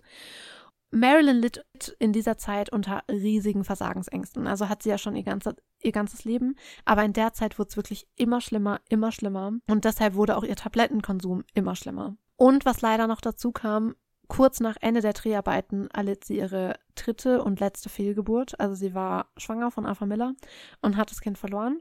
Und das leider eben, wie gesagt, nicht zum ersten Mal. Das war für sie wirklich eine furchtbar intensive und schlimme Zeit, alles zusammen. Und obwohl dieser Film, also obwohl manche mögen es heiß, sowohl für Billy Wilder als auch für Marilyn ein Riesenerfolg war, waren die Dreharbeiten ja sehr schwierig, wie wir gerade gehört haben. Und weil das alles so elend ist, dachte ich, ich hebe kurz die Stimmung mit einem Zitat von Marilyn über diese Probleme. Weil, wie gesagt, eins ihrer größten Probleme war ja die zu spät Kommerei, dass die Leute immer stundenlang warten mussten, bis sie irgendwann mal aufgetaucht ist. Das war wirklich eins der ganz großen Probleme. Und ich dachte, ich hebe kurz die Stimmung und fasse das in ihren Worten zusammen. Das Problem der Spätkommerei. Erfolgreich, glücklich und pünktlich. Das sind diese aalglatten amerikanischen Klischees. Ich will nie zu spät kommen, aber ich komme meist zu spät. Zu meinem großen Bedauern. Oft komme ich zu spät, weil ich eine Szene vorbereite, vielleicht manchmal zu viel vorbereite. Aber ich habe immer gedacht, selbst in der kleinsten Szene sollen die Leute etwas für ihr Geld bekommen. Und das ist ein Prinzip bei mir, dass ich ihnen das Beste gebe. Wenn sie kommen, um mich zu sehen und zur Leinwand hochblicken, dann wissen sie nicht, dass ich zu spät gekommen bin. Und im Studio hat man das inzwischen auch längst vergessen und, und verdient Geld. Von daher, das hat sie auch wieder ganz schön zusammengefasst, weißt du, dass sie eben sagt, klar ist es wahrscheinlich fürs Studio in dem Moment blöd, aber letztendlich zählt ja das Endprodukt und die Leute wissen ja gar nicht, was es für Trouble hinter der Kamera gab, aber mhm. die Leute sollen das volle Paket bekommen. Und das war generell Marilyn wahnsinnig wichtig, dass ihre Fans happy sind. Also sie sollten den Film schauen und glücklich dabei sein und das ist das Allerwichtigste. Und ja, das fand ich irgendwie eine süße, ein süßes Zitat von Marilyn. Ja. Aber von einem Film zum nächsten. 1960 stand sie nämlich wieder vor der Kamera und zwar mit dem französischen Schauspieler Yves Montand für den Film Machen wir es in Liebe. Mhm. Und dieser Film besiegelte das Ende ihrer Ehe. Also ich meine, das war ja vorher eigentlich schon alles furchtbar und war auch eigentlich schon zu Ende. Aber während den Dreharbeiten war es jedem klar, ja, da, das, das wird nichts mehr. Und während der Dreharbeiten entwickelte sich dann auch eine Affäre zwischen ihr und Yves Montand. Aber man muss sagen, nach den Dreharbeiten ging es Marilyn nicht gut. Also hauptsächlich, weil sie sehr einsam war. Denn die Dreharbeiten fanden ja in LA statt und sie hatte dort eigentlich gar keine richtigen Freunde. Also die Straßbergs waren ausnahmsweise mal nicht da. Und die Ehe zu Arthur war ja schon sehr, sehr abgekühlt. Und nach den Dreharbeiten ist Eve zurück zu seiner Frau nach Frankreich gegangen. Und deshalb war sie halt sehr alleine. Und deshalb tritt jetzt leider ein wirklich furchtbarer Mensch in ihr Leben. Wir haben ja noch nicht genug furchtbare Menschen. Und ab hier, ich sag's wie es ist, geht's wirklich nur noch abwärts. Also wirklich. Ihre Therapeutin, Dr. Chris, gab ihr nämlich den Rat, in LA einen bestimmten Psychoanalytiker aufzusuchen namens Dr. Ralph Greenson. Und er mhm. behandelte neben Marilyn noch viele andere berühmte Menschen, was er auch ziemlich cool fand. Also er hat sich da schon was drauf eingebildet. Und wir werden leider noch sehr viel von diesem Mann hören. Und in meinen Augen war das wirklich das Schlimmste, was Marilyn hätte passieren können, diesen Mann zu treffen. Aber das werden wir später sehen. Denn erstmal wenden wir uns nochmal Marilyns Arbeit zu. Denn nach Machen wir es in Liebe wurde Marilyn ein anderes Filmprojekt vorgeschlagen, das der ein oder andere vielleicht kennen dürfte. Ein Frühstück bei Tiffany's. Mhm. Und Truman Capote, der ja die Romanvorlage des Buchs, äh, des Films geschrieben hat, wollte ihr sehr gerne die Hauptrolle geben. Also er hat auch gemeint, dass er sie halt die ganze Zeit im Kopf hatte. Also das ist für sie, äh, für ihn Holly Golightly. Aber man muss dazu sagen, im Buch ist Holly Golightly sehr deutlich eine Sexarbeiterin. Im Film wurde das alles ein bisschen verharmlost. Und aus Sorge um ihr Image riet dann Lee Strasberg ihr dazu abzulehnen. Und ich habe auch oft gelesen, dass das Studio das nicht wirklich wollte, weil sie ja wussten, wie kompliziert Marilyn ist. Und ja, deshalb wollten sie das halt nicht.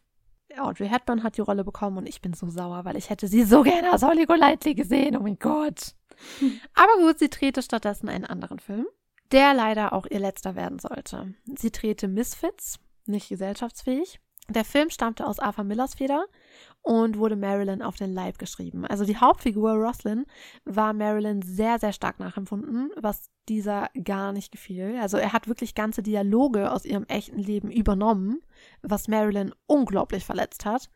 Hm. Und das war nicht das einzig Schmerzliche, denn es war jedem klar, dass dieses Stück von Marilyn auf ihrem äh, von ihrem Leben handelt und die Art, wie er sie darstellte, war für sie wirklich sehr, sehr schwer zu ertragen. Also es gibt zum Beispiel eine Stelle, in der sie ihre negativen Gefühle in einen Wutanfall darstellen soll, anstatt sie einfach ganz harmlos in einem Dialog zu erklären. Sie sagt dazu, Zitat, Wahrscheinlich dachten sie, ich sei zu dumm, um etwas zu erklären, also bekomme ich einen Anfall, einen verrückten Schreianfall, dass Arthur mir das angetan hat. Er sollte dies für mich schreiben, er hätte alles für mich schreiben können, und er schreibt das hier. Wenn er so von mir denkt, dann passe ich nicht zu ihm und er nicht zu mir. Und ich kann mir das so gut vorstellen, wie sehr sie das verletzt hat, weil wie gesagt, jedem war klar, dass er das, dass er Roslyn nach ihr gestaltet, nach der echten Marilyn mhm. gestaltet. Und dann sieht sie, dass er gar nichts eigentlich von ihr hält. Und das ist, das ist so furchtbar. Oh Gott, das tut mir so leid. Und ja. im Laufe der Dreharbeiten wurde wirklich jedem Anwesenden klar, die Ehe der beiden ist vorbei. Und die Arbeiten an sich waren ja schon sehr, sehr kräftezehrend und Marilyns Tablettenkonsum stieg und stieg und stieg. Also ihr Visagist Alan Snyder, mit dem sie ja auch gut befreundet war, sagte später auch, dass sie morgens solche Schwierigkeiten hatte, aufgeweckt zu werden. Also man hat sie gar nicht wach bekommen morgens. Und deshalb musste er meistens das Make-up machen, während sie noch geschlafen hat. Also während sie im Bett lag und geschlafen hat, musste er schon das Make-up machen, mhm, weil sie sie einfach nicht wach bekommen haben. Und sie kam ja eh immer zu spät und ja, aber schon zu dieser Zeit fiel sehr vielen Menschen auf, dass ihr Psychiater Greenson ihr sehr viele Tabletten verschrieben hat, mit einer sehr hohen Dosis, die auch schon zu damaligen Zeiten sehr ungewöhnlich hoch waren. Also schon da ist das aufgefallen. Und leider noch etwas Negatives zu Misfit. Misfits. Ähm, ihr Drehpartner war ja Clark Gable, mein geliebter Clark Gable. Und dieser war schon sehr, sehr lange herzkrank. Und kurz nach den Dreharbeiten starb er. Und für die Presse war die Schuldige an seinem Tod natürlich sehr schnell gefunden, Marilyn Monroe. Oh ja, darüber habe ich auch gelesen. Oh mein Gott. Ja, weil alle reden ja darüber, wie furchtbar die Dreharbeiten mit Marilyn mhm. waren und so weiter und so fort. Und deshalb haben sie halt gesagt, ja, der arme Mann ist am ganzen Stress gestorben. Er ist gestorben, dass er, weil er schwerer Alkoholiker war, Baby. I'm sorry, aber das nehme ich so nicht hin. Ja, ich könnte mir auch vorstellen, dass sein schon bestehendes Herzleiden und oh. all der Alkohol und Zigaretten etwas mehr Schuld daran hatten. Aber gut, also wie gesagt, er ist Nein, es war Marilyn. Eindeutig. Ja, eindeutig, eindeutig. Aber ich finde das so schlimm, die arme Marilyn, wirklich grauenhaft. Aber am Ende der Ehe mit Arthur Miller, also die ja jetzt eigentlich faktisch zu Ende ist, möchte ich ganz kurz nochmal eine Seite von Marilyn beleuchten, die meiner Meinung nach viel zu wenig Aufmerksamkeit bekommt. Und ich glaube, da ist jetzt gerade der passende Zeitpunkt. Und zwar Marilyns unglaublich großes Herz. Also sie hatte zuvor, also mhm. Jodie Maggio war ja vor Marilyn auch schon mal verheiratet und hatte einen Sohn aus der ersten Ehe, Jodie Maggio Jr. Und sowohl zu Joe DiMaggio Jr. als auch zu Arthurs Kindern hatte Marilyn eine sehr, sehr liebevolle Beziehung aufgebaut, die sie auch bis zu ihrem Tod aufrechterhielt. Also sie sorgte sich sehr um, dieses, um diese Kinder, hielt Kontakt, schickte Geschenke und kümmerte sich. Und es ist nicht selbstverständlich. Also was gibt's für furchtbare Stiefmütter und Stiefväter, ganz ehrlich. Mhm. Und sie hat sich ja auch noch für die Kinder interessiert, obwohl sie schon gar nicht mehr mit den Vätern zusammen war. Also diese Verbindung, die sie aufgebaut hat, hat sie für immer beibehalten. Und nicht nur das, sie hatte auch eine sehr enge Beziehung zu Arthurs Eltern und besonders zu ihrem Vater, äh, zu seinem Vater Isidor. Und kurz nach der Trennung starb Arthurs Mutter und Marilyn ging dann auch zur Beerdigung, was ja auch nicht selbstverständlich ist, vor allem weil mhm. Arthur Miller sie richtig beschissen behandelt hat. Und sie ging trotzdem zur Beerdigung und kümmerte sich, kümmerte sich auch immer um seinen Vater Isidor. Also Sie blieb bis zu ihrem Tod mit ihm in Kontakt und besuchte ihn zum Beispiel auch sogar noch ein paar Monate vor ihrem eigenen Tod in Florida und besuch, äh, verbrachte dort ein paar schöne Tage mit ihm. Und da haben wir eben auch wieder ein Beispiel dafür, also nicht nur, dass sie mit ihm so viel Kontakt hatte, das zeigt ja auch schon, was für ein Mensch sie ist, aber nicht nur das, sondern wie gesagt, sie besucht ihn dann ein paar Monate vor ihrem Tod und da gehen sie zusammen in eine Kabarett-Show und die soll nicht so toll gewesen sein. Sagen wir es mal so. Und Isidor bat ihr dann auch an zu gehen, weil, ja, war wohl nicht so super. Aber Marilyn wusste ja, dass die Leute ihre Anwesenheit schon gemerkt hatten, ich meine, sie war Marilyn Monroe. Und sie hatte Angst, wenn sie jetzt vor dem Ende gehen würde, dann würde das die Gefühle der Darsteller verletzen. Und deshalb wollte sie bleiben. Und ja, das zeigt eben, wie Marilyn ist, weißt du? Oder war. Mhm. Sie setzte sich auch sehr für Bürgerrechte ein und war generell einfach ein herzensguter Mensch. Also, der es auch geliebt hat, anderen eine Freude zu machen. Also, ein Freund von ihr zum Beispiel erzählt auch, dass man sehr vorsichtig sein musste, wenn man mit ihr einkaufen ging.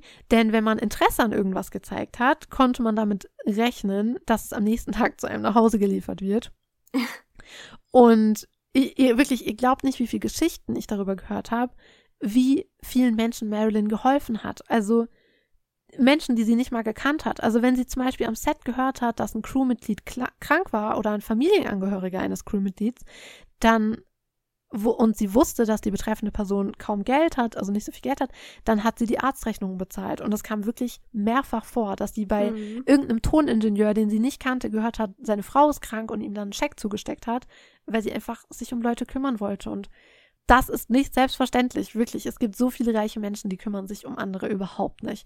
Und für mhm. Marilyn war das so ein Herzensanliegen, sich um andere zu kümmern, Menschen was Gutes zu tun, wenn sie das konnte. Und das ist wirklich eine Seite an ihr. Ich finde, die wird viel zu selten beleuchtet. Und deshalb wollte ich darüber jetzt mal noch mal kurz hier sprechen. Ja, das finde ich auch echt oft nicht fair, weil ja oft nach ihrem Tod wurde ja festgestellt, dass sie eigentlich ein äh, Nettovermögen von, ich weiß nicht, sieben, nee, warte, wie war das? 700.000 Dollar oder so haben sollte. Also sie hatte knapp die Hälfte oder so. Und alle so, ah, die hat es bestimmt für Drogen und für Alkohol und Medikamente ausgegeben. Nee, das ist, wofür Marilyn Monroe ihr Geld ausgegeben hat, Party People. Sicherlich auch viel für Drogen und Medikamente und, und Alkohol, aber auch viel, um anderen Leuten zu helfen. Mindestens genauso viel, bin ich mir sicher. Auf jeden Fall. Ich meine, sie konnte auch nicht, also ja, ihr Umgang mit Geld war auch ein bisschen, naja, aber, aber ja, sie, sie wollte anderen immer nur helfen und es, ja, leider geht es jetzt aber nicht gut weiter. Nee. Denn Anfang 61 war Marilyn nach der gescheiterten Ehe und nach den Dreharbeiten mit Misfits zu Misfits war sie psychisch echt am Ende und ihr ging es sehr, sehr schlecht. Und ihre Psychiaterin Dr. Chris hatte Angst, dass sie sich etwas antun könnte. Und die beiden, die beiden einigten sich darauf, dass Marilyn für einige Zeit in ein Krankenhaus gehen würde, um sich zu erholen. Mhm. Und so fuhr Dr. Chris sie im Februar 61 zu einem Krankenhaus. Dort checkte sie unter dem Namen Faye Miller ein. Und ihre Erfahrungen dort waren wirklich alles andere als schön, denn sie dachte, sie würde in eine Art Retreat fahren. Doch stattdessen landete sie in der geschlossenen psychiatrischen Abteilung des Krankenhauses. Und dort wurde sie zunächst erstmal von einem Arzt gründlich untersucht, also körperlich untersucht. Er tastete sogar ihre Brüste nach Knoten ab. Sehr gründlich, wow. Mhm. Sie hat mehrfach darauf hingewiesen, dass sie erst vor kurzem komplett untersucht wurde, aber das war dem Arzt egal. Also als ob er einfach nur. Nein, nein, das ist doch kein Problem. besorgt war. Miss Monroe, das ist doch kein Aufwand für uns. Das ist doch gar kein Problem. Widerlich. Also ganz widerlich. Was für ein Und sie, weißt du, sie hätte einfach einen ruhigen, harmonischen Ort gebraucht mit Menschen, die ihr zuhören und auf sie eingehen, mhm. aber das fand sie dort ganz und gar nicht. Denn ganz ehrlich, jeder, der schon mal was über Psychiatrien in den 50ern, 60ern, 70ern gehört hat, kann sich vorstellen, wie es da war. Sie war in einer abgeschlossenen Betonzelle mhm. alleine. Und sie wollte auch sofort dort wieder weg, aber das ging dort nicht so leicht. Und als sie alleine in ihrem Zimmer war, dachte sie sich, wenn sie mich behandeln wie übergeschnappt, dann benehme ich mich eben wie übergeschnappt. und deshalb schlug sie mit einem Stuhl gegen die Scheibe und nahm sich dann eine der Scherben und drohte sich damit etwas anzutun, wenn man sie nicht gehen lassen würde. Und man kann sich vorstellen, dass diese Aktion jetzt nicht unbedingt zum Ziel geführt hat, sondern es hinterher nur noch schlimmer wurde. Aber es war dort wirklich, also es war wirklich dort sehr, sehr, sehr, sehr, sehr, sehr schlimm. Also wie gesagt, sie saß in dieser Betonzelle und ja, niemand hat mit ihr geredet. Also sie saß in einer geschlossenen psychiatrischen Abteilung und das, sie wusste nicht, dass sie dort landen würde. Und eine liebe Krankenschwester gab ihr dann ein Stück Papier und Stift und sie schickte einen Brief an die Strassbergs, in dem sie um Hilfe bat. Und der Brief ist auch heute noch erhalten. Sie schrieb darin, Zitat, Dr. Chris hat mich in dieses New Yorker Krankenhaus einliefern lassen. Psychiatrie unter der Leitung von zwei Idiotenärzten. Sie haben von mir nicht gehört, weil ich bei diesen armen, übergeschnappten Menschen eingesperrt bin. Ich schnappe sicher über, wenn ich aus diesem Albtraum nicht entkomme. Bitte helfen Sie mir. Wenn Ihnen Dr. Chris versichert, alles sei in Ordnung, können Sie ihr versichern, ist es nicht. Ich gehöre hier nicht hin. Und ich bin mir nicht sicher, ob die Strasbergs versucht haben, sie da rauszuholen oder nicht. Da habe ich abweichende Dinge gelesen. Fest steht auf jeden Fall, dass sie nicht rausgekommen ist. Und nach einigen Tagen durfte sie dann ein Telefonat führen. Also sie durfte jemand anrufen. Und wer war die einzige Person, an die sie sich wenden konnte, obwohl sie diese Person jahrelang, also ich glaube sechs Jahre lang nicht gesehen hat? Jodie Maggio. Nation turns our lonely eyes to you. Oh, oh, oh. er sagte später, er hörte Marilyn weinen und das war alles, was er wissen musste. Er stieg ins mhm. nächste Flugzeug, ging in das Krankenhaus und verlangte nach Marilyn. Man sagte ihm dann, Dr. Chris müsse eben zustimmen, damit sie raus kann. Und das tat sie auch, nachdem er ihr gesagt habe, er wolle seine Frau und wenn er sie nicht mitnehmen könnte, würde er das Gebäude Stein für Stein niederreißen. Und das ist wirklich so eine Szene, die finde ich, die berührt mich jedes Mal, weil ja, das eben wieder zeigt, sie hat in ihrem Leben niemanden außer Joe. Gar niemand. Mhm. Sie wusste, sie kann niemand anrufen außer ihn. Und weißt du, dass er aber auch sofort kommt, ohne nachzudenken, sagt, sie braucht mich, ich komme.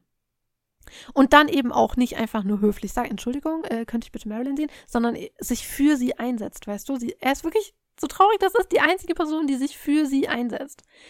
Joe erkannte aber auch, dass Marilyn Hilfe braucht, also brachte er sie ins Columbia Presbyterian Medical Center. Dort blieb sie dann drei Wochen und Joe besuchte sie angeblich täglich dort. Nach diesem Aufenthalt in diesem Krankenhaus ging es ihr dann allerdings besser und dann fuhr sie auch erstmal für ein paar Wochen zu Joe nach Florida und dort hatten sie auch eine schöne Zeit miteinander. Diese Zeit im Krankenhaus wäre vermutlich für jeden Mensch wirklich schlimm gewesen und traumatisierend gewesen, aber für Marilyn war dieses Erlebnis auch deshalb schlimm, weil es einen ganz wunden Punkt in ihr getroffen hat. Also eigentlich wirklich eine ihrer ganz großen Urängste. Denn ihre Familie war ja überzeugt davon, vom Wahnsinn verfolgt zu sein. Also ein Beispiel war ja eben ihr Großvater, der an Syphilis verstarb, aber das konnte man ja damals noch nicht so erkennen. Und in der Endphase dieser Krankheit hat er sehr wir gewirkt und deshalb dachte man eben, er wäre psychisch erkrankt, obwohl er einfach Syphilis hatte.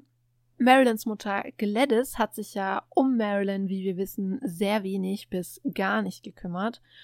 Und das nicht nur, weil sie das Leben gerne genießen wollte oder sonst irgendwas, sondern weil sie wahrscheinlich krank war. Also ihr wurde damals von Ärzten Schizophrenie diagnostiziert und sie verbrachte sehr, sehr viele Jahre, also eigentlich das gesamte Ende ihres Lebens, in Senatorien.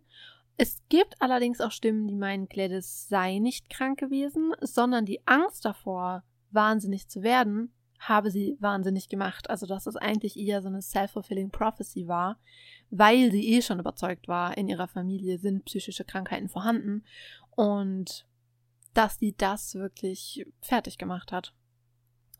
Marilyn hat sich übrigens zeitlebens um ihre Mutter gekümmert, also sie hat sich finanziell immer um sie gekümmert und das auch über ihren Tod hinaus. Also in ihrem Testament hat sie ihrer Mutter Geld hinterlassen, damit für sie immer gesorgt sein würde. Und ich finde, das ist auch wichtig, das nochmal so zu erwähnen, weil das auch nochmal zeigt, was für ein Mensch Marilyn war. Also, dass ihre Mutter sich eigentlich nicht wirklich viel um sie gekümmert hat und nicht wirklich für sie da war und ihr kein schönes Leben bieten konnte.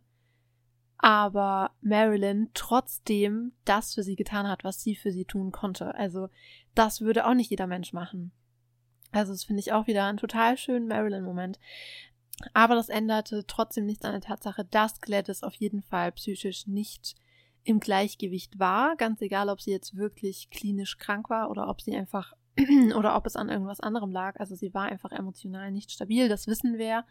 Und so oder so, egal woran es jetzt letztendlich lag, hat das bei Marilyn natürlich Ängste ausgelöst. Also sie sagte auch oft zu ihren Therapeuten, dass sie Angst habe, verrückt zu werden. Und ihr könnt euch also, ihr könnt euch also vorstellen, wie schlimm es war, für Marilyn in einer psychiatrischen Einrichtung eingesperrt zu sein und noch dazu in der geschlossenen Abteilung und da nicht mehr rauszukommen. Also das muss sich wirklich für sie so angefühlt haben, als wenn all ihre Ängste wahr geworden wären. Also ganz furchtbar. Und genau, was ich noch dazu sagen muss, als Marilyn aus der Klinik abgeholt wurde, saß Dr. Chris mit ihr im Auto und sie hatten wohl eine hitzige Diskussion. Und danach sah sie sie nie mehr wieder. Absolut verständlich. Weil, Entschuldigung, was ist denn da passiert? Also, das sagt Marilyn auch in ihrem Brief an die Strassbergs. Sie wurde total verarscht. Ihr wurde gesagt, sie kommt in ein nettes, schönes Krankenhaus, in dem sie sich erholen kann. Und plötzlich sitzt sie in einer geschlossenen Anstalt und kommt nicht mehr raus. Mhm. Das ist richtig übel. Deshalb hat sie Dr. Chris nie mehr wiedergesehen. Allerdings, das Schlechte daran ist, dass nun Dr. Greenson ihr alleiniger Arzt ist. Und das führt uns sehr sicher ins Verderben.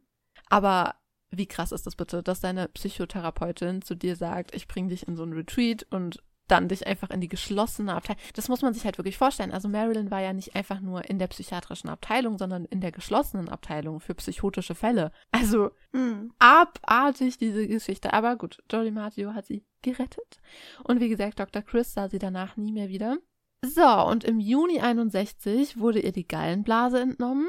Und wer war natürlich an ihrer Seite? Jodie Maggio. Natürlich.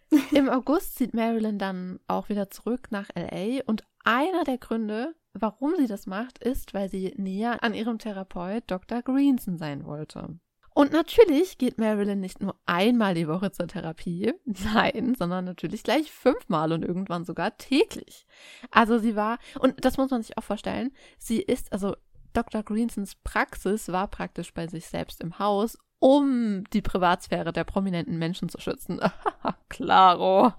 Genau. Und deshalb ging Marilyn entweder zu ihm nach Hause oder er kam zu ihr nach Hause. Aber am Anfang war sie eigentlich meistens bei ihm zu Hause und das eben fünfmal, fünfmal die Woche oder eben sogar jeden Tag. Und sie verbrachte nicht nur bei den Greensons Zeit für ihre Therapie, sondern sie aß dort zu Abend, sie schlief dort auch häufig, also sie war permanent da. Und Dr. Greenson bestärkte sie auch darin. Also zum Beispiel ermunterte er auch seine Tochter Joan dazu, sich mit Marilyn anzufreunden. Und ich habe ja schon mal erzählt, dass ich als Jugendliche ja eine Essstörung hatte und ich war ja viele Jahre in Therapie, auch bei verschiedenen Therapeuten. Deshalb habe ich da schon, also ich habe, glaube ich, einen ganz guten Vergleich, weil es halt mehrere waren, nicht nur eine. Und ich glaube, ich kannte nicht mal die Vornamen meiner Therapeuten. Also vielleicht kannte ich sie damals, eventuell, ich bin mir nicht sicher, heute kenne ich sie ganz sicher nicht mehr. Ich könnte dir nicht mal sagen, ob sie Haustiere hatten, ob sie Kinder hatten, ob sie verheiratet waren. Also ich wusste nichts Privates. Und genau so soll eine, eigentlich eine Therapie sein, weißt du? Dass es um dich geht und nicht um den Therapeut, mhm. Dein Therapeut ist ja. nicht dein Freund. Das ist ganz wichtig, dass man da Grenzen zieht. Und die Beziehung zwischen Dr. Greenson und Marilyn war halt genau das Gegenteil. Also die war absolut grenzüberschreitend und total unprofessionell. Ich meine, sie hat dort geschlafen und gegessen und hat sich mit den Kindern angefreundet. Das ist absurd. Und wir wissen ja, dass Marilyn immer nach Ersatzfamilien gesucht hat. Also so zum Beispiel war es ja auch bei den Straßbergs. Aber Dr. Greenson ließ es halt eben nicht nur zu, sondern befeuerte das ja auch noch. Also er wollte ja, dass sie immer da ist und dass sie sich komplett auf ihn verlässt. Also ganz ehrlich, ich habe hm. ja bei Lee Strasberg schon gesagt, dass er so ein so ein Sektenführer-Persönlichkeit hatte und Dr. Greenson war halt, ja, stand dem eigentlich in nichts nach. Also, ich meine, klar, da, also im alten Hollywood hatten ja oder generell einfach in den 50ern, 60ern, war ja diese Psychoanalyse, war ja dieser Ansatz der Therapie wahnsinnig beliebt. Und auch wenn man mal alte Filme guckt und Leute da in Therapie sind, da ist es total normal, dass der Therapeut irgendwie so, ja, voll der Mittelpunkt des Lebens ist, weißt du? Du gehst nicht nur einmal die Woche mhm. hin, besprichst dein Leben, sondern wenn irgendwas ist, also wenn ich jetzt gerade im Supermarkt stehe und überfordert bin von der Auswahl meiner Sachen, rufe ich den Therapeut an. Also so war das, weißt du? Und so mhm. ist es bei Marilyn halt auch. Dr. Greenson war auch so. Also der hat sich einfach aus der Tatsache heraus, dass er Therapeut für die Stars und Sternchen in Hollywood war, das war für ihn echt voll der Ego-Boost. Weißt du, das hat den, das hat den schon mhm. ganz schön, ja, Selbstbewusstsein gegeben, dass er für diese Leute so wichtig war.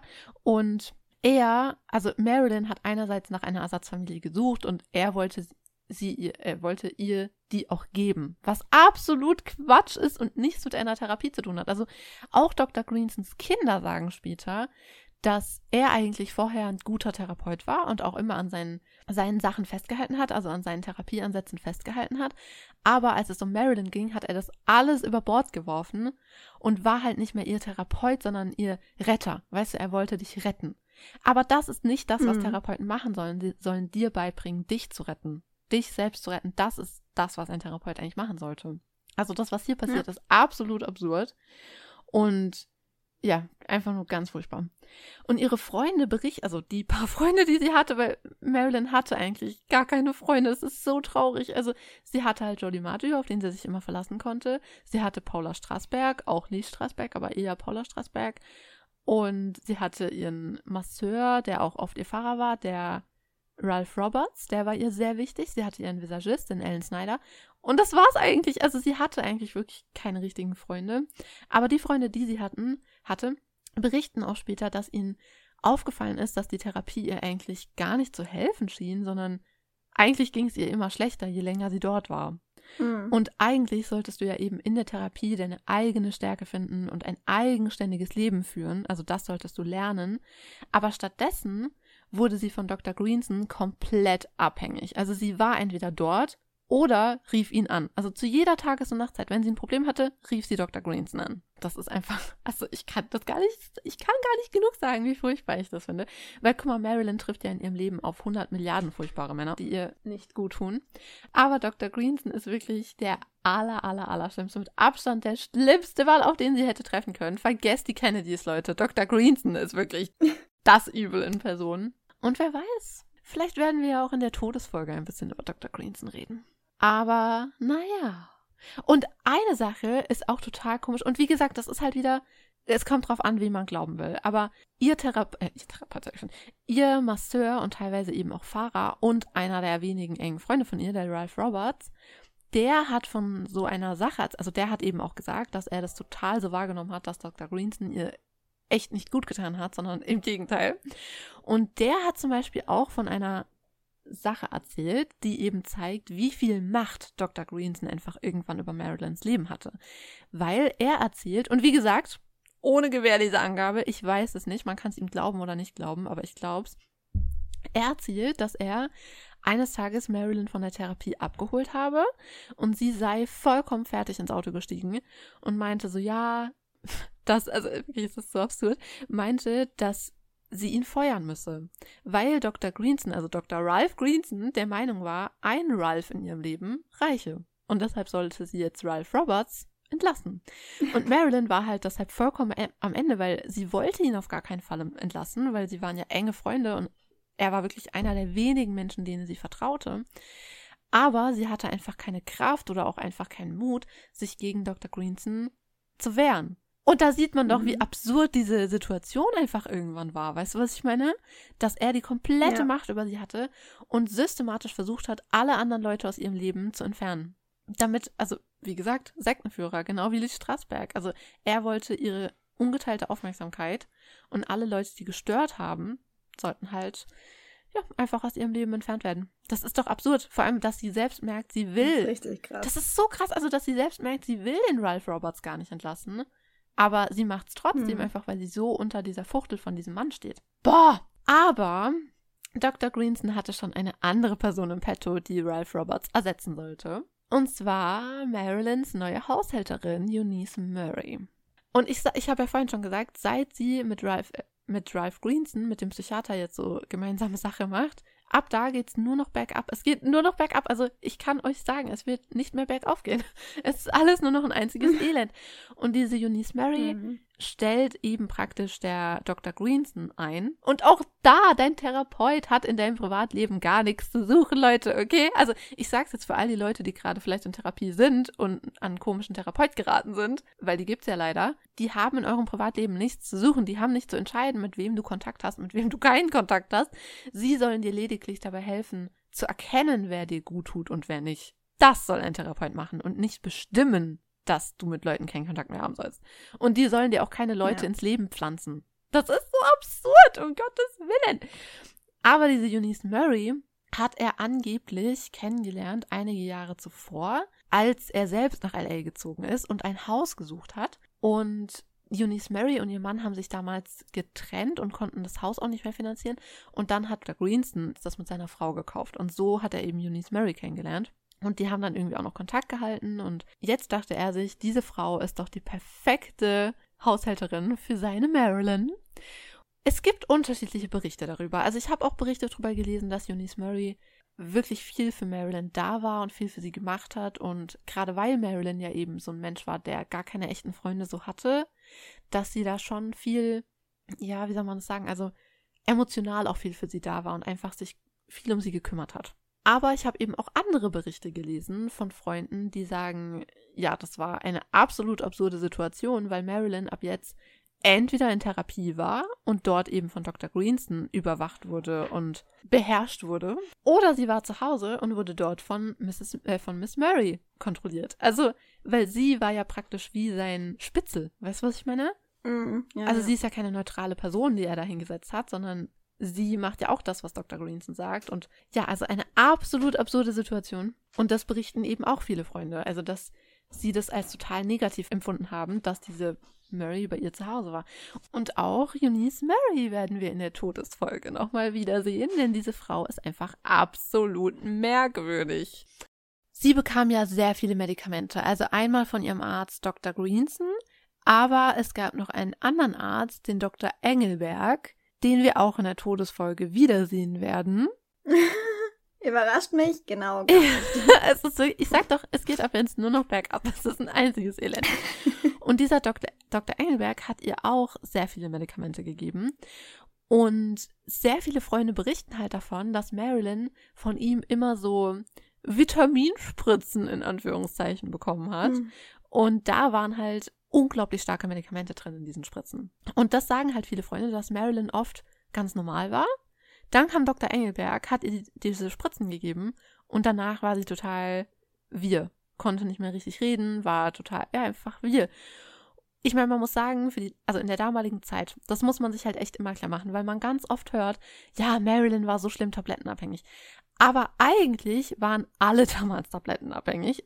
Also so gut wie alle. Alle haben zu viel getrunken, alle haben zu viele Tabletten genommen. Also das war wirklich keine Seltenheit. Weil das, ich, ich habe manchmal so das Gefühl, für unsere heutigen Ohren klingt das oft so, ja, nur Marilyn war so tablettenabhängig. Marilyn und Elvis, alle anderen waren okay. Aber das nee, ist nee, nee. so. Also das war, man hat einfach damals auch viel zu schnell Tabletten verschrieben. Also du hast ein Problem, hier sind die Tabletten. Mhm. Und das waren halt meistens auch Tabletten, die extrem schnell Sucht erzeugt haben. Und das ist natürlich ein Riesenproblem gewesen. Ich meine, damals, also heute ist es in Amerika leider immer noch ein großes Problem, aber damals war das wirklich, das war verrückt, was für Tabletten du bekommen hast, wie schnell. Und vor allem das Problem ist ja auch bei Marilyn gewesen, dass sie rund um die Uhr Tabletten bekommen hat. Also sie hat Tabletten bekommen zum Schlafen und weil sie dann morgens total groggy war und nicht mehr aufstehen konnte, hat sie dann halt wieder Tabletten bekommen zum Aufstehen. Also sie hat halt diese klassischen Uppers und Downers bekommen. Mhm. Ja, das, das ist für den Körper natürlich eine Riesenbelastung. Kann man sich ja vorstellen. Selbst ihre Freunde sagen, also selbst, und deshalb wollte ich das halt gerade nochmal kurz erwähnen, weil damals eigentlich jeder dauernd unter irgendeinem Einfluss von irgendwas stand. Aber selbst die Leute damals haben das halt schon gemerkt, dass das, was die Ärzte Marilyn gegeben haben, wirklich extrem war.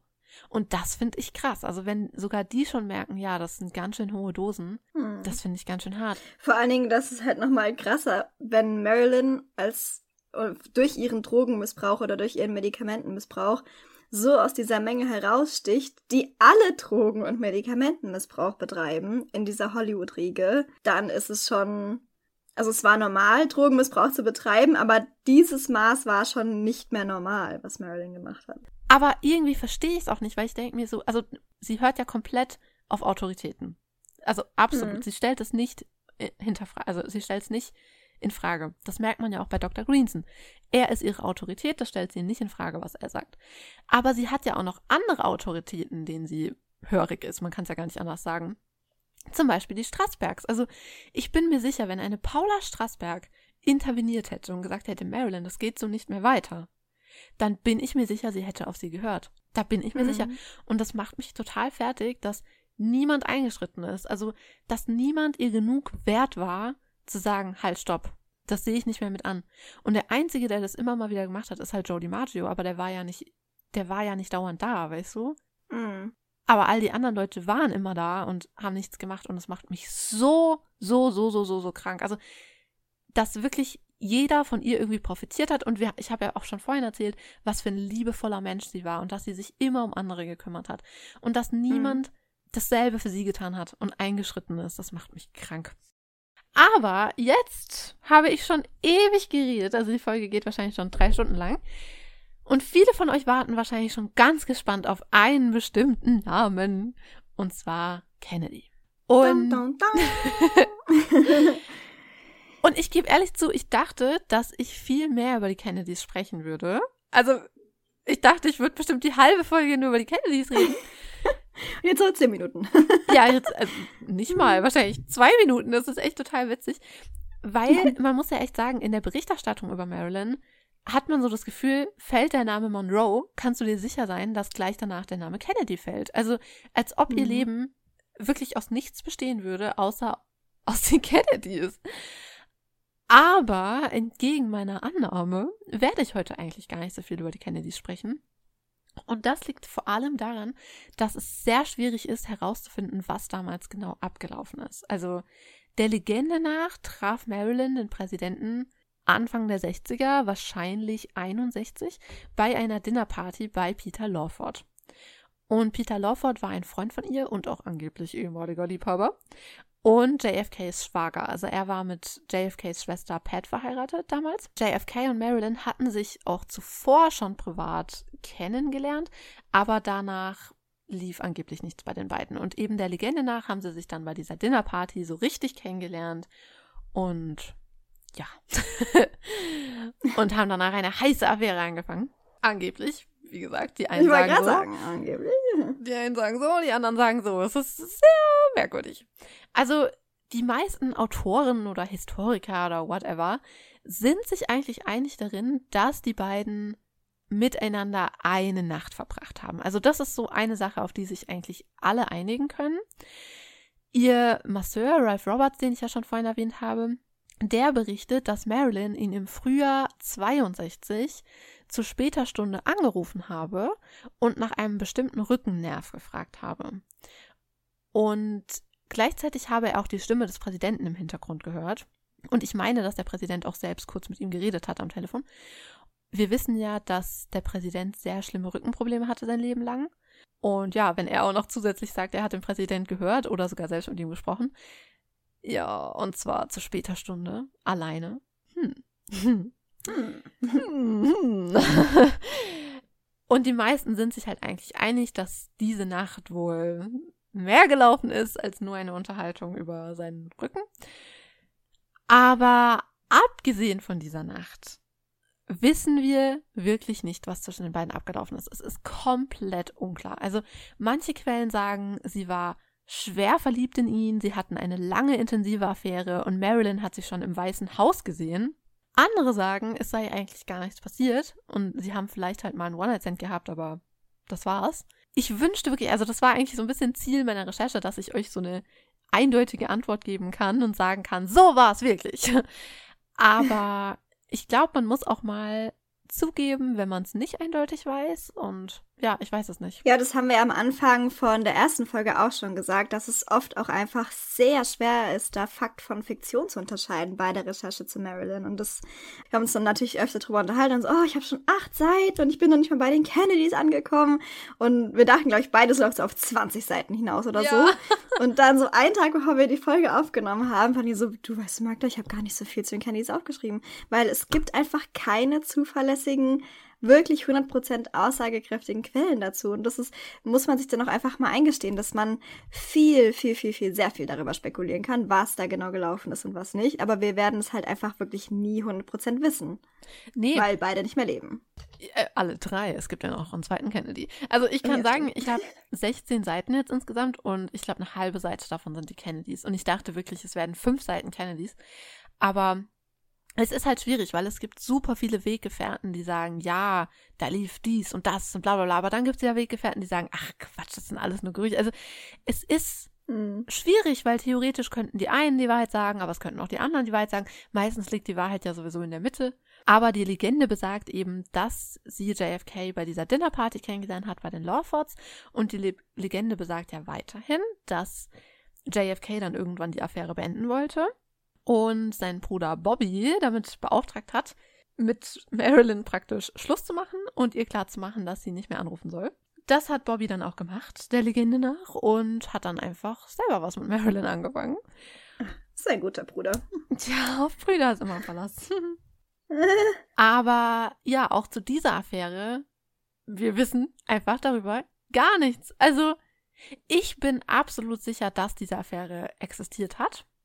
Und ich persönlich glaube auch, dass diese Affäre mit JFK gar nicht so interessant war und dass eigentlich die Affäre mit Bobby viel interessanter ist. Das mhm. glaube ich. Und wir werden auch über Bobby in der Todesfolge noch ein bisschen sprechen. also für alle, für die das jetzt zu wenig Kennedy war, in der Todesfolge werden wir noch ein bisschen mehr darüber sprechen. Kann ich euch sagen. Hm. Aber erstmal weiter im Text. Am 19. Mai befand sich nämlich Marilyn in New York, um einen Auftritt zu absolvieren, den wohl wirklich die ganze Welt kennt. Also der wird wahrscheinlich auch für immer unvergessen bleiben. Am mhm. diesen Abend wurde nämlich im Madison Square Garden der 45. Geburtstag des Präsidenten JFK gefeiert. Sehr viele Menschen waren gekommen und verschiedene Künstler und Künstlerinnen sollten diesen Abend gestalten, also unter ihnen zum Beispiel Ella Fitzgerald oder Maria Callas. Der Höhepunkt des Abends war aber natürlich Marilyn Monroe. Sie kam wie immer zu spät, klar, wie auch sonst. Da gibt es eben auch diese eine Szene, die so, ja, die einfach sehr ungut ist, vor allem im Nachhinein, weil sie ja angekündigt wurde und das war, das war Peter Lawfords Idee, dieser Scherzkeks, sie anzukündigen als The Late Marilyn Monroe. Und das kann natürlich einerseits heißen die verspätete Marilyn Monroe, also die späte Marilyn Monroe.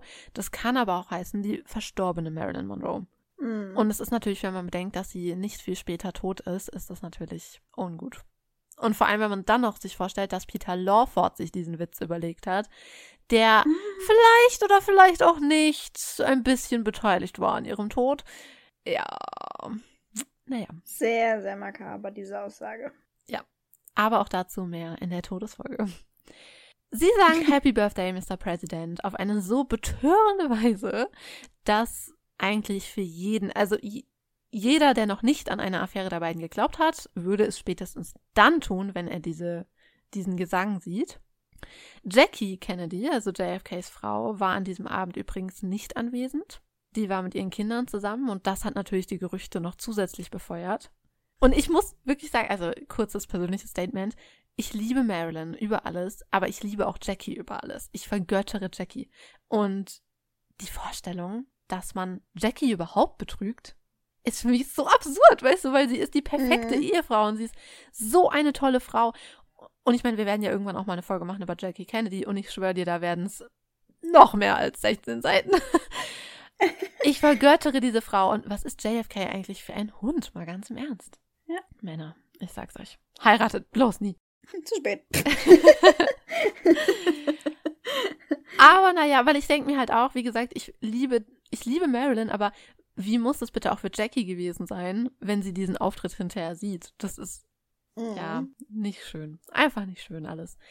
Aber naja, zurück zu Marilyn. Ihre Begleitung an diesem Abend war Isidor Miller, also ihr ehemaliger Schwiegervater. Und ich habe ja vorhin auch schon gesagt, dass die beiden auch nach der Scheidung noch eine wahnsinnig enge Verbindung hatten und gute Freunde waren. Und sie war wahnsinnig stolz darauf, ihm den Präsidenten vorzustellen. Also ihm das zu ermöglichen. Weißt du, er selbst Einwandererkind und dass er jetzt den Präsidenten treffen kann. Darauf war sie so stolz, dass sie das machen konnte. Und das meine ich halt. Das ist so ein süßer Marilyn-Moment. Sie hätte ja jeden mitnehmen können. Also ich glaube, jeder wäre doch gerne zu dieser Party gegangen und hätte den Präsidenten kennengelernt. Da hätte sich bestimmt noch, also da hätten sich bestimmt sehr viele andere gefunden. Aber nein, sie nimmt ihn mit. Und das finde ich so süß und das zeigt halt auch wieder Marilyns Charakter. Ja, ja, voll. An diesem Abend entstand auch dieses legendäre Foto mit JFK, Bobby und Marilyn. Das einzige Foto, auf dem alle drei zusammen sind. Und es ist wirklich legendär. Dieser Abend war auch so eigentlich der letzte öffentliche Auftritt von Marilyn und ganz sicher der Auftritt, der sie für immer unsterblich gemacht hat. Also, falls sie es vorher noch nicht war, war sie es jetzt ganz sicher. Und wenn ich ehrlich bin, mich macht das ziemlich traurig, denn dieser Abend, sind wir ehrlich, war doch einfach nur furchtbar. Also er war doch einfach nur mhm. furchtbar. Ihr ging's nicht gut und ich finde, das merkt man ihr auch total an. Sie war in einer furchtbaren Phase ihres Lebens. Ihr ging's überhaupt nicht gut. Und es war auch mehr als offensichtlich, dass ihr nicht gut geht. Und sie war nur von Leuten umgeben, außer jetzt Isidor Miller, der hat sie geliebt, aber ansonsten war sie nur von Menschen umgeben, denen sie nichts bedeutet hat und die sie wie Müll behandelt haben. Und ich finde es so traurig, dass ausgerechnet daran die Menschen sich dauernd erinnern. Weißt du, was ich meine? Ja. Aber für mich zeigt das halt gleichzeitig wieder, dass die Menschheit Marilyn einfach überhaupt nicht richtig versteht und sie gar nicht sieht, wie sie wirklich war. Und deshalb erinnern sie sich permanent an diesen Moment, weil das zeigt sie so, wie die Welt sie sieht. Verstehst du? Als Sexsymbol, das da vorne sexy ein Ständchen hält, ihrem Geliebten, dem Präsidenten. Weißt du, das ist das, was die Welt in Maryland sieht. Ja, und auch ja ein Stück weit als Objekt, also nicht mal nur Total als Objekt. eine sexy Frau, die ein Ständchen hält, sondern sie ist einfach in dem Moment ein Objekt für sämtliche Männer, die anwesend sind in der Menge, weil natürlich jeder irgendwie von diesen Gerüchten gehört hat, dass JFK eine Affäre mit ihr hat, gehabt haben soll, dass Bobby eine Affäre mit ihr hatte, gehabt haben soll zu dem Zeitpunkt.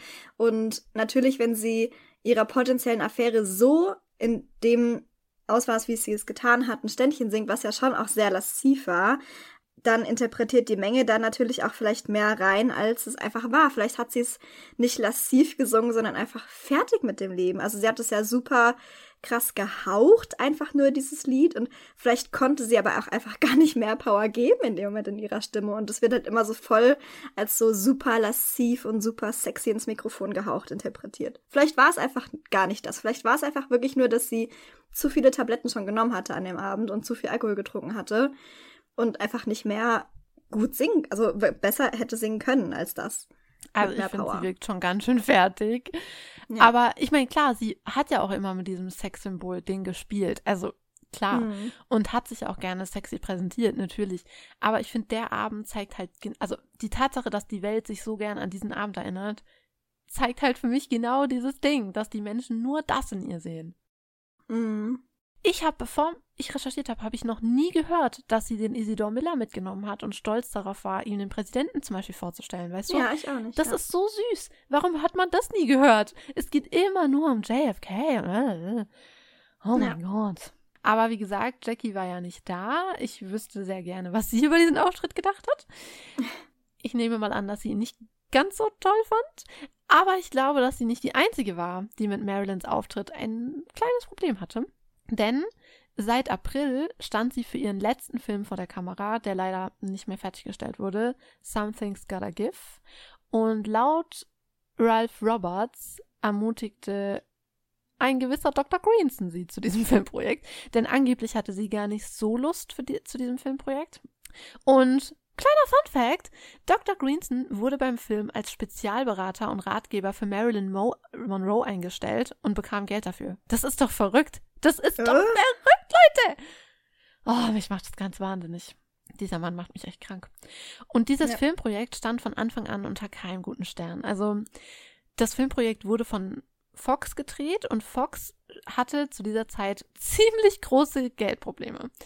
Denn zum selben Zeitpunkt wurde ein anderer Film gedreht, der einer der bekanntesten Filme werden sollte, und zwar Cleopatra. Mm. Mhm. Und das Problem an Cleopatra war, dass er extrem viel Geld verschlungen hat. Also er ist mm. bis heute einer der teuersten Filme jemals. Was krass ist. Ich meine, wir haben ja schon ein paar Mal über so Filmbudgets und so gesprochen, wie zum Beispiel bei Titanic. Die waren einfach doppelt so teuer wie geplant mit 200.000 Dollar, äh, 200 Millionen, 200.000, schön wär's, 200 Millionen Dollar damals.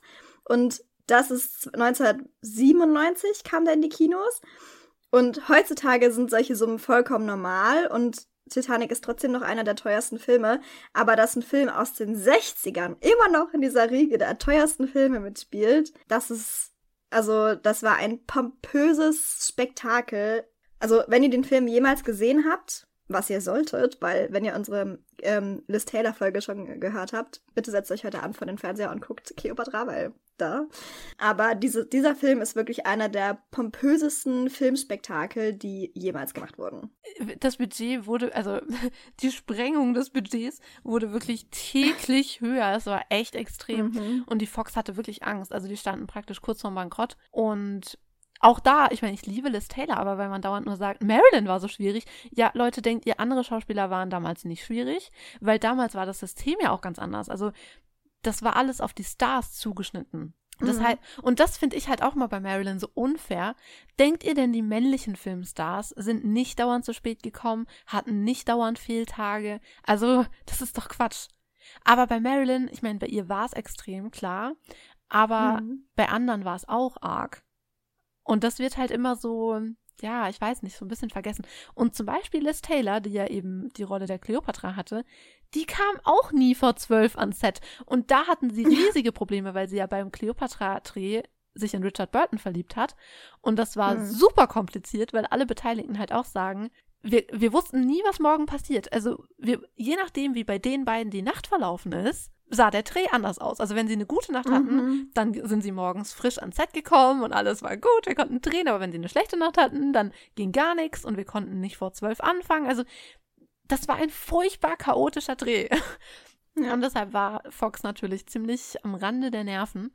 Und deshalb wollten sie halt einen anderen Film drehen, um ein bisschen Geld in die Kassen zu spülen.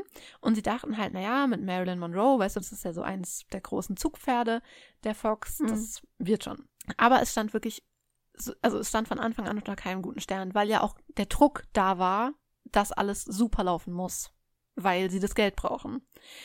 Und Marilyn hatte ja jetzt schon ein Jahr ungefähr keinen Film mehr gemacht und war einfach auch nicht so weit. Also ich glaube, sie hätte sich noch ein bisschen ausruhen sollen und sich einen richtigen Therapeuten suchen sollen.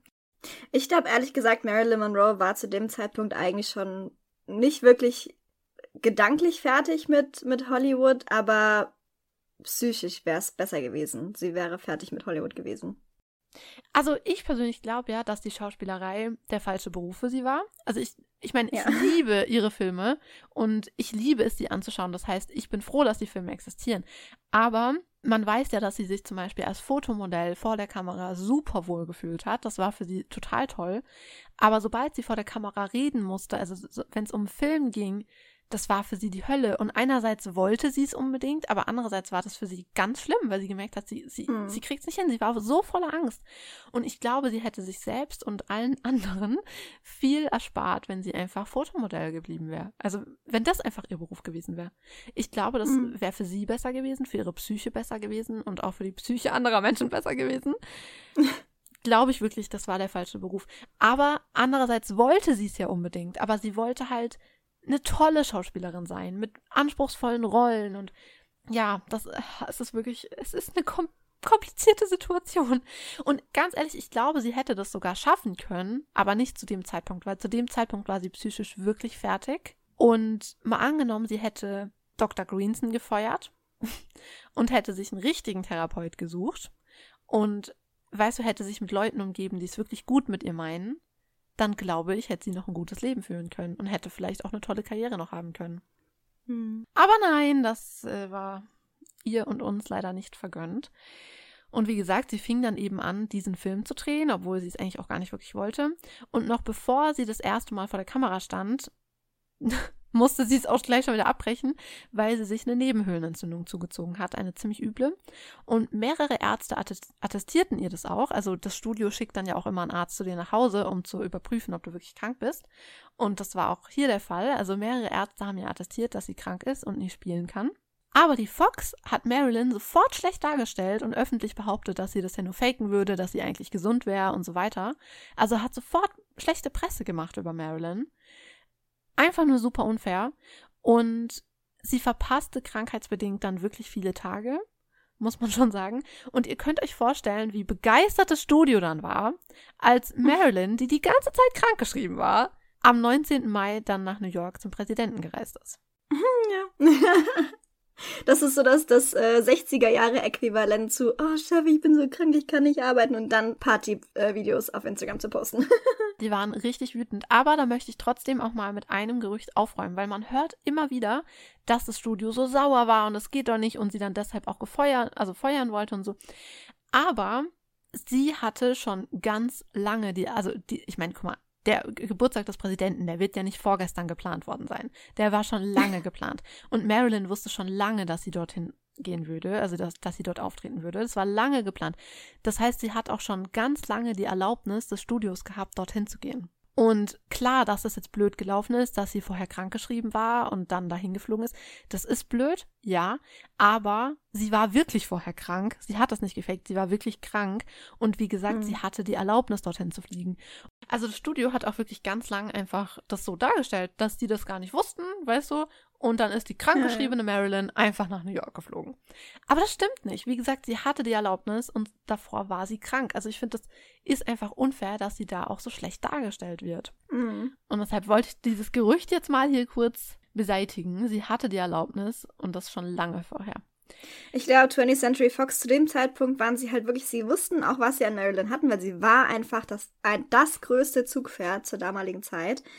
Aber es war, sie war halt auch wirklich, zum Arbeiten mit ihr war es teilweise schon eine große Last und deswegen waren sie wirklich schon an einem, Punkt angekommen, wo sie nicht mehr mit ihr zusammenarbeiten wollten und sie eigentlich aus diesem Vertrag entlassen wollten. Und natürlich haben sie da irgendwie auch so die, die Nadel im Heuhaufen gesucht nach Gründen, sie zu entlassen. Und das ist einfach, das kann man ja das kann man ja machen. Du kannst es natürlich dann hinterher besprechen und wenn die wieder zurück ist und kannst sagen, hey Marilyn, das fanden wir nicht cool, dass du einfach, obwohl du krankgeschrieben warst, dahin geflogen bist, äh, bla bla bla bla bla. Das kann man ja alles im Privaten ausmachen oder in geschlossenen Räumen, aber das muss dort, so eine Schlammschlacht muss einfach nicht in der Öffentlichkeit passieren. Das ist einfach, tut mir leid, das ist einfach unprofessionell, das geht gar nicht. Also Marilyn sagt das ja selber auch ganz oft, dass sie das halt total nervt, dass die meisten Regisseure und so nicht einfach zu ihr selbst sagen, hey Marilyn, du hast dich scheiße verhalten, sondern das dann mhm. immer der Presse sagen Uh, und das ist ja auch so, das ist einfach mies. Aber ich glaube, in dem Fall war das so, wie gesagt, sie hatten ja das Problem mit Cleopatra. Und dieser Film hm. sollte halt ein bisschen Geld reinbringen. Weil sie hatten ja keins mehr. Und deshalb haben sie sich Marilyn genommen, weil sie wussten, okay, da werden viele Leute ins Kino kommen. Aber haben dann ja schnell gesehen, okay, das war vielleicht doch nicht die allerbeste Idee, weil es Marilyn nicht gut geht. Und hm. das Problem war aber, der Film, also die Dreharbeiten also die sind dann ja schon, die laufen ja dann schon, du kannst nicht mehr aufhören und das kostet ja dann auch wieder Geld. Und wenn du dann mhm. denkst, oh, oh Mist, das könnte jetzt auch schief gehen, du kannst ja den Vertrag für den Film nicht einfach wieder auflösen. Das, das zahlt dann ja keiner. Und deshalb wäre ihre einzige Option halt gewesen, wenn einer der, äh, der Schauspieler stirbt oder wenn ja, wenn halt, also wenn sie halt die Schuld auf sie schieben, weißt du? Und sagen, mhm. sie hat unsere Dreharbeiten behindert, deshalb konnten wir es nicht machen, weil dann muss sie zahlen. Und ich glaube, deshalb haben sie sie permanent so schlecht dargestellt, weil der Film lief generell nicht gut. Also das lag nicht nur an Marilyn. Das Drehbuch wurde einfach nicht fertig, es wurde permanent bearbeitet, es lief nicht gut. Es lag nicht nur an ihr. Aber als sie gemerkt haben, es läuft nicht gut, brauchten sie halt einen Schuldigen. Mhm. Und das war sie. Und ja, das finde ich halt total mies. Also es ist so mies, weißt du, dass man es dann auf ja ihren Rücken so austrägt, richtig, richtig mies. Aber als sie aus New York zurückgekehrt ist, zeigte sich wieder, warum es einfach Gold wert ist, Marilyn Monroe zu engagieren. Denn sie drehte eine Szene, in der sie praktisch nackt durch den Pool schwimmt. Sie lud mehrere Fotografen dann ein, diese Szene fest, also den Tag zu begleiten und das fotografisch festzuhalten. Und diese Bilder waren was ganz Besonderes, denn sie zeigten Marilyn sehr freizügig, also sehr freizügig und mhm. das war praktisch das erste Mal, dass so eine richtige Hollywood-Größe sich so zeigt. Und es wäre auch das erste Mal gewesen in einem Film des alten Hollywoods, dass eine Frau so nackt in einem Film zu sehen ist. Aber wie gesagt, der Film wurde ja leider nicht fertiggestellt. Und diese Bilder waren natürlich ein riesen Marketing-Coup. Also weil so was Besseres kann dir ja gar nicht passieren, weil die Bilder erscheinen dann ja in Zeitungen und da ist natürlich, also jeder will dann natürlich diesen Film sehen und kann es kaum erwarten. Und das wurde eben dann den Studiobossen da auch wieder bewusst. Also genau deshalb engagiert man Marilyn, weil sie einfach was kann, was andere nicht können. Hm. Am 1. Juni, ihrem 36. Geburtstag, verbrachte Marilyn dann ihren letzten Tag im Studio. Und das finde ich auch total traurig, weil die Leute am Set wollten ihr halt zum Geburtstag gratulieren, hatten einen Kuchen für sie, hatten eine Karte für sie und wollten für sie singen. Aber der Regisseur, der ja eh schon nicht so gut auf Marilyn zu sprechen war, hat das verboten und hat gesagt, niemand gratuliert ihr vor heute Abend, weil er wollte halt den ganzen Abend, äh, den ganzen Tag mit ihr arbeiten und wollte keine weiteren Störungen. Und deshalb durfte niemand ihr gratulieren. Das ist so traurig. Und vor allem, wenn man bedenkt, das ist ihr letzter Geburtstag. Furchtbar. Ein paar Tage danach war sie wieder krank also sie meldete sich wieder krank, woraufhin sie dann am 8. Juni erfuhr, dass die Fox sie nicht nur feuern würde, sondern auch verklagen. Und das war wirklich ein harter Schlag für sie. Also Mhm. Ja, kann man sich vorstellen, es war richtig schlimm. Vor allem, weil sie das ja auch nicht nur privat erfahren hat, sondern die Presse hat das sofort erfahren und hat darüber geschrieben, weißt du, so Marilyn Monroe wurde fallen gelassen und verklagt und furchtbar. Das war für sie richtig, richtig schlimm. Mhm. Und ihre Rolle in dem Film wurde dann auch sehr schnell neu besetzt. Aber ihr männlicher, also ihr ähm, männlicher Part in diesem Film, das war Dean Martin. Und Dean Martin wollte es nicht hinnehmen. Und er machte der Fox sehr klar, dass er mit niemand anderem spielen würde als Marilyn Monroe. Also er hat für einen Film mit Marilyn Monroe unterschrieben und nichts anderes wird er akzeptieren. Also er hat damals gesagt, keine Marilyn, kein Film. Und damit passt er. Hm. Und yes, das finde ich so Martin. toll. Und ich habe auch einen Bericht gelesen von Freunden, von, also ich weiß gar nicht mehr, welcher Freund es war, der auch gesagt hat, als Marilyn das gehört hat, dass Dean Martin sich so für sie eingesetzt hat, dass sie dann wirklich weinen musste vor Freude. Oh. Weil sie ja auch gesehen hat, weißt du, dass niemand sich für sie einsetzt und dass dann wenigstens er sich für sie eingesetzt hat und gesagt hat, nee, mache ich nicht. Das ist mhm. wirklich, oh, oh, wenigstens einer. Das ist so traurig. In Marilyns Leben ist man echt immer froh, wenn wenigstens ein Mensch mal kurz irgendwie Mitgefühl zeigt. Oh mein ja. Gott. Und weißt du, was die Fox daraufhin gemacht hat? Sie hat einfach den Martin auch verklagt. Äh? Mhm. Oh mein Gott. Also, ich finde, da merkt man aber auch, wie verzweifelt die Fox in dem Moment war. Also, dass sie mhm. gar nicht mhm. mehr richtig wussten, was sie tun sollen. Und sie haben dann auch selbst schnell gemerkt, dass es ein ziemlich dummes Vorgehen war, beide Hauptcharaktere zu feuern und zu verklagen. Ja. ziemlich dämlich. Und das haben sie, wie gesagt, auch selber schnell eingesehen. Und das ist auch ein sehr wichtiger Punkt, wie ich finde. Denn ganz häufig hört man, dass Marilyn am Ende ihres Lebens einfach total fertig war. Unter anderem, weil sie gefeuert wurde und ihre Karriere am Ende war. Also, dass ihr klar ist, sie wird jetzt in Anführungszeichen zu alt für Hollywood und sie wurde gefeuert und dass sie deshalb total am Ende war. Aber das stimmt nicht. Also, wie gesagt, sie wurde gefeuert, ja. Aber nachdem Dean Martin sich auch so für sie eingesetzt hat und die Fox dann auch gemerkt hat, das war total dumm, wie sie gerade vorgegangen sind, haben sie sowohl mit Dean Martin als auch mit Marilyn Monroe neue Verhandlungen aufgenommen. Und sie konnten sich dann auch einigen auf einen neuen Vertrag und die Dreharbeiten sollten im Oktober wieder aufgenommen werden. Und Marilyn sollte sogar mehr Geld bekommen als vorher geplant. Und sie durfte sogar beim Regisseur mitreden, also weil sie hat gesagt, sie kommt zurück ans Set, aber nicht mit diesem Regisseur. Und deshalb sollte mhm. sogar für sie ein neuer Regisseur eingestellt werden. Und wie gesagt, sie sollte mehr Geld bekommen. Und auch damit nicht genug. Die Fox plante mit Marilyn auch schon andere Filmprojekte. Also zum Beispiel wollte Marilyn Monroe ein Biopic über Jean Harlow machen. Und das wäre wirklich der absolute Wahnsinn gewesen, denn ja.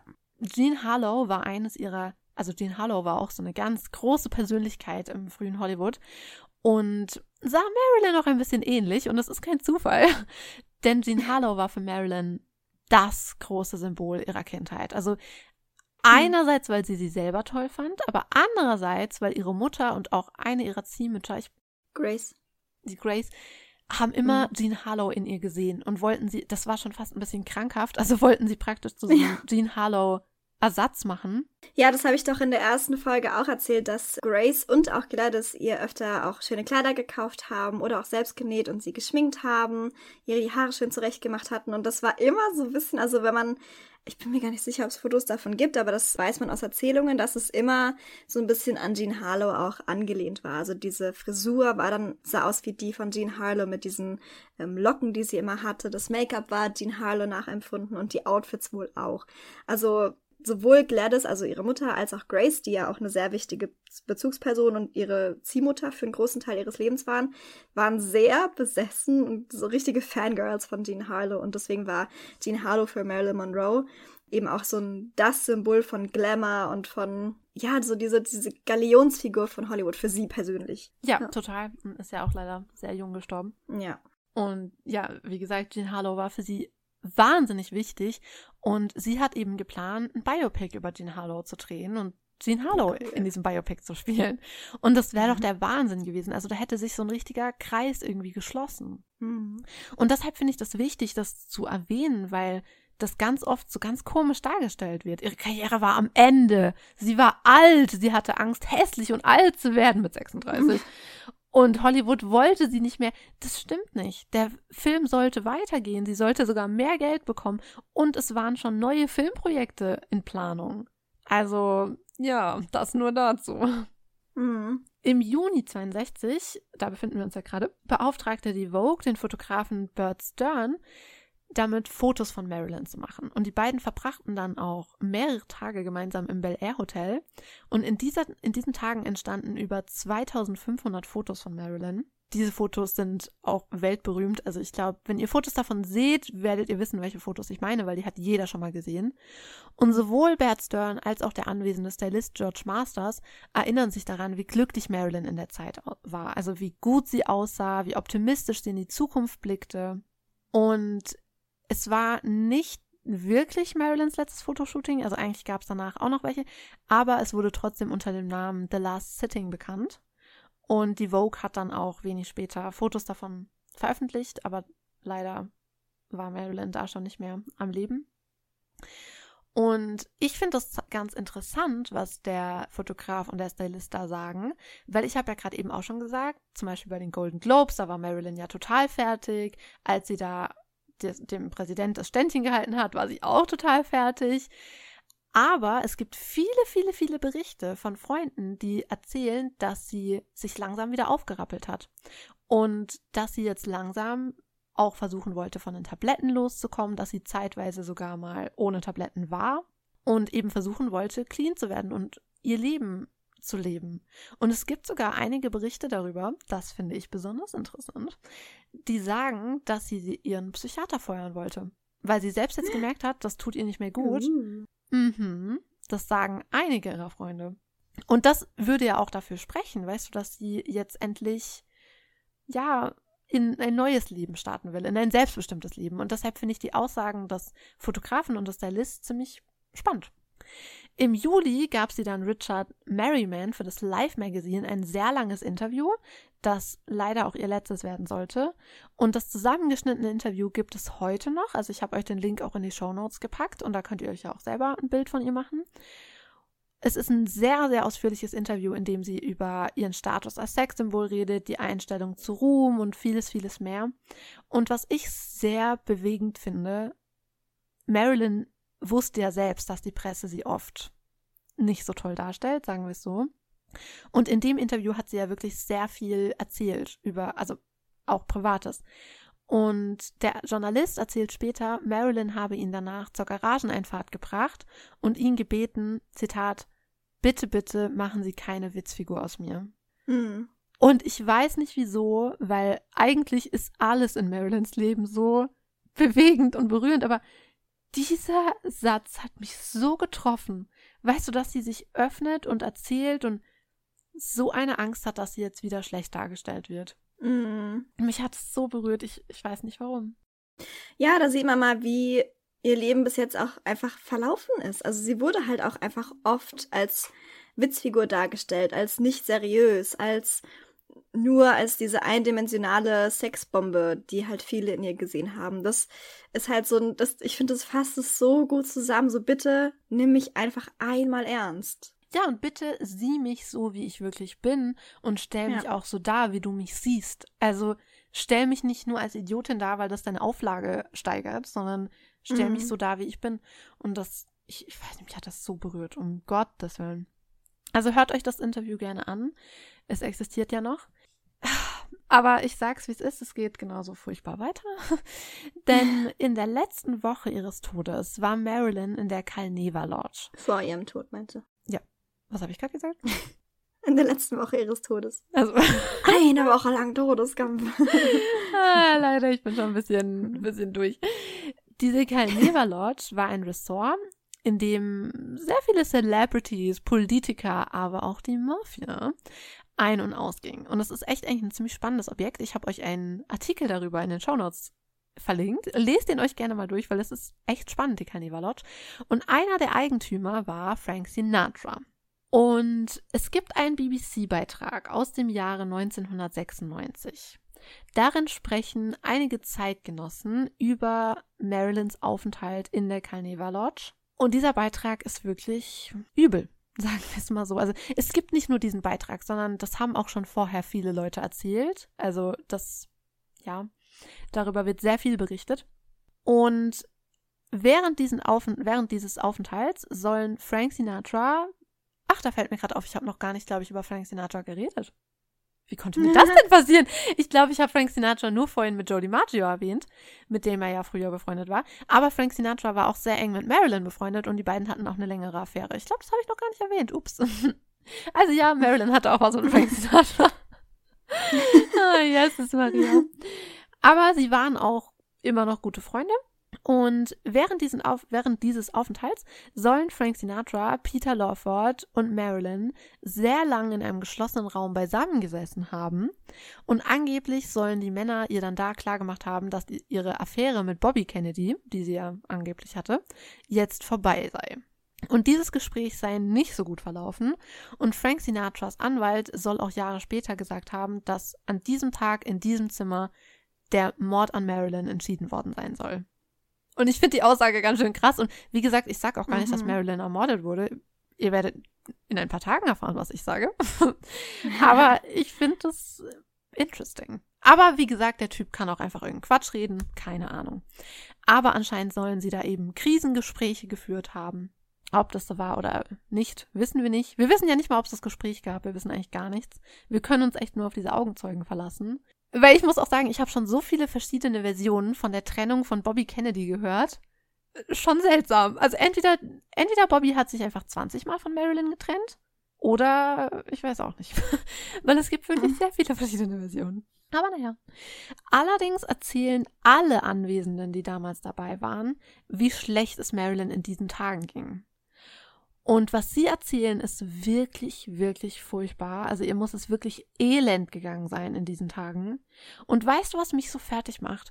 Alle diese Leute, die damals da waren, sind eigentlich Freunde von Marilyn.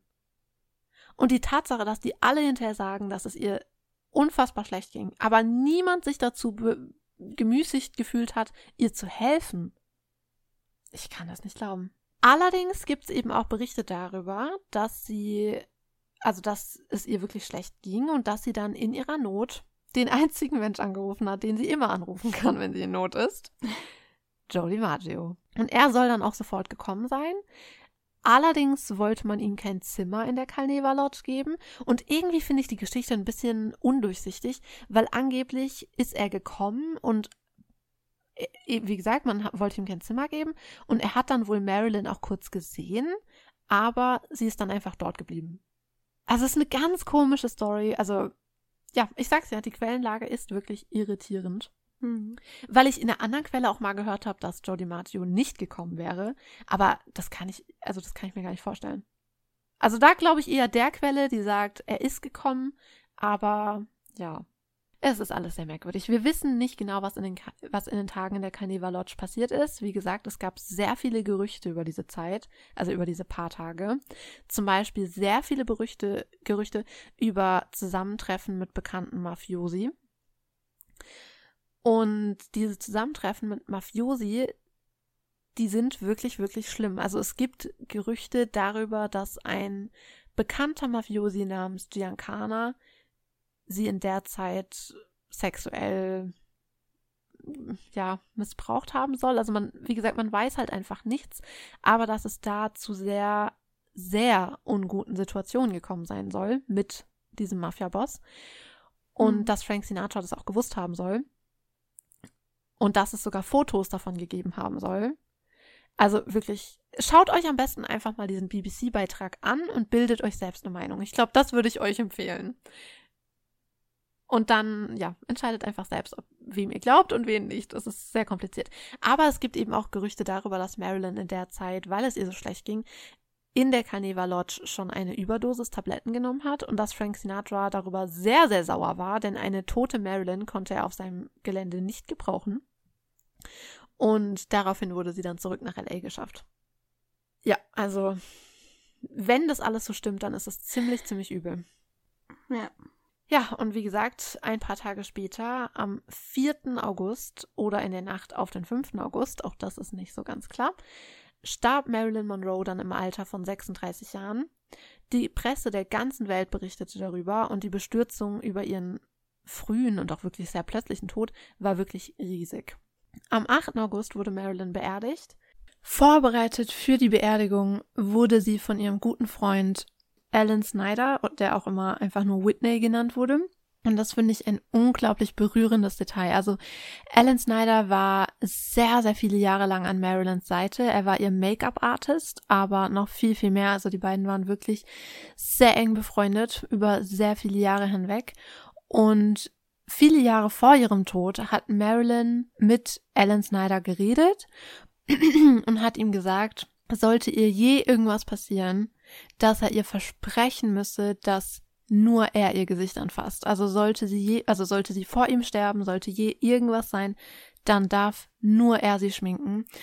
Und das sollte er ihr versprechen. Das nahm Marilyn auch sehr ernst. Also ein paar Wochen nach diesem Gespräch hat sie ihm angeblich einen Anhänger von Tiffany's schicken lassen, auf dem auch eingraviert war, äh, lieber Whitney, während ich noch warm bin, Marilyn.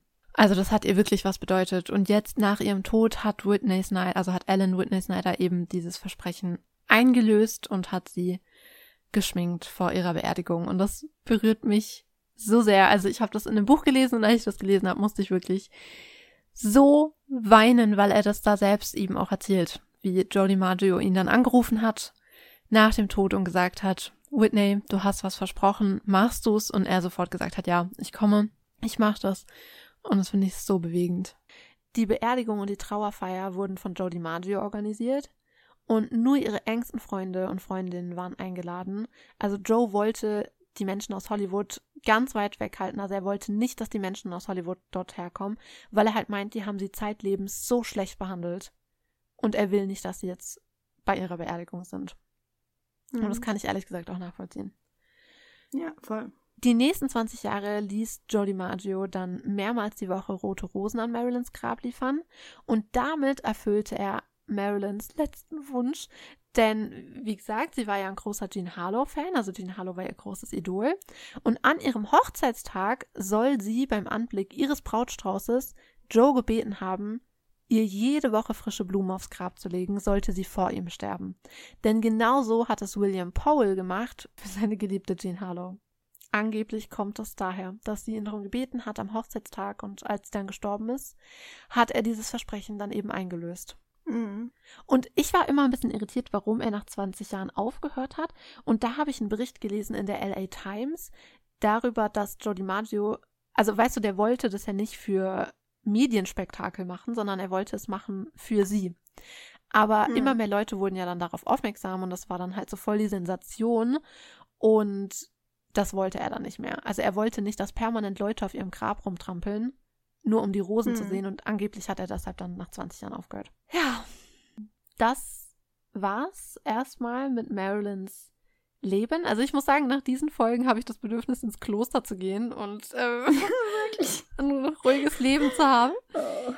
Aber gut, jetzt sind wir leider am Ende von Marilyns Leben angekommen. Aber das war's ja noch nicht, denn wie gesagt, über den Tod werden wir ja noch sprechen. Ja, es kommen ja zwei Folgen. Also eine über ihren Tod und eine über ihre besten Modemomente, weil wir sind ja nach wie vor ein Mode- und Kostümkunde-Podcast. Mhm. Dann würde ich sagen, das war's für heute. Wir hoffen, dass euch die Folgen über Marilyns Leben gefallen haben und dass ihr sie vielleicht nochmal von der anderen Seite kennengelernt habt, dass da vielleicht auch was dabei war, was ihr noch nicht gehört habt. Und ja, dann freuen wir uns schon aufs nächste Mal. Yes. Bis zum nächsten Mal dürft ihr uns natürlich auch gerne wieder auf Instagram folgen und begleiten, weil da werden wir natürlich wieder auch Content zu dieser Folge posten, also zu Bilder zu ihrem späteren Leben, vielleicht ein paar Videoausschnitte zu ihrem späteren Leben. Also da wird das eine oder andere sicherlich noch auch visuell auf euch zukommen. Also bis bald, meine Lieben. Yes, yes. Bis zum nächsten Mal. Au revoir.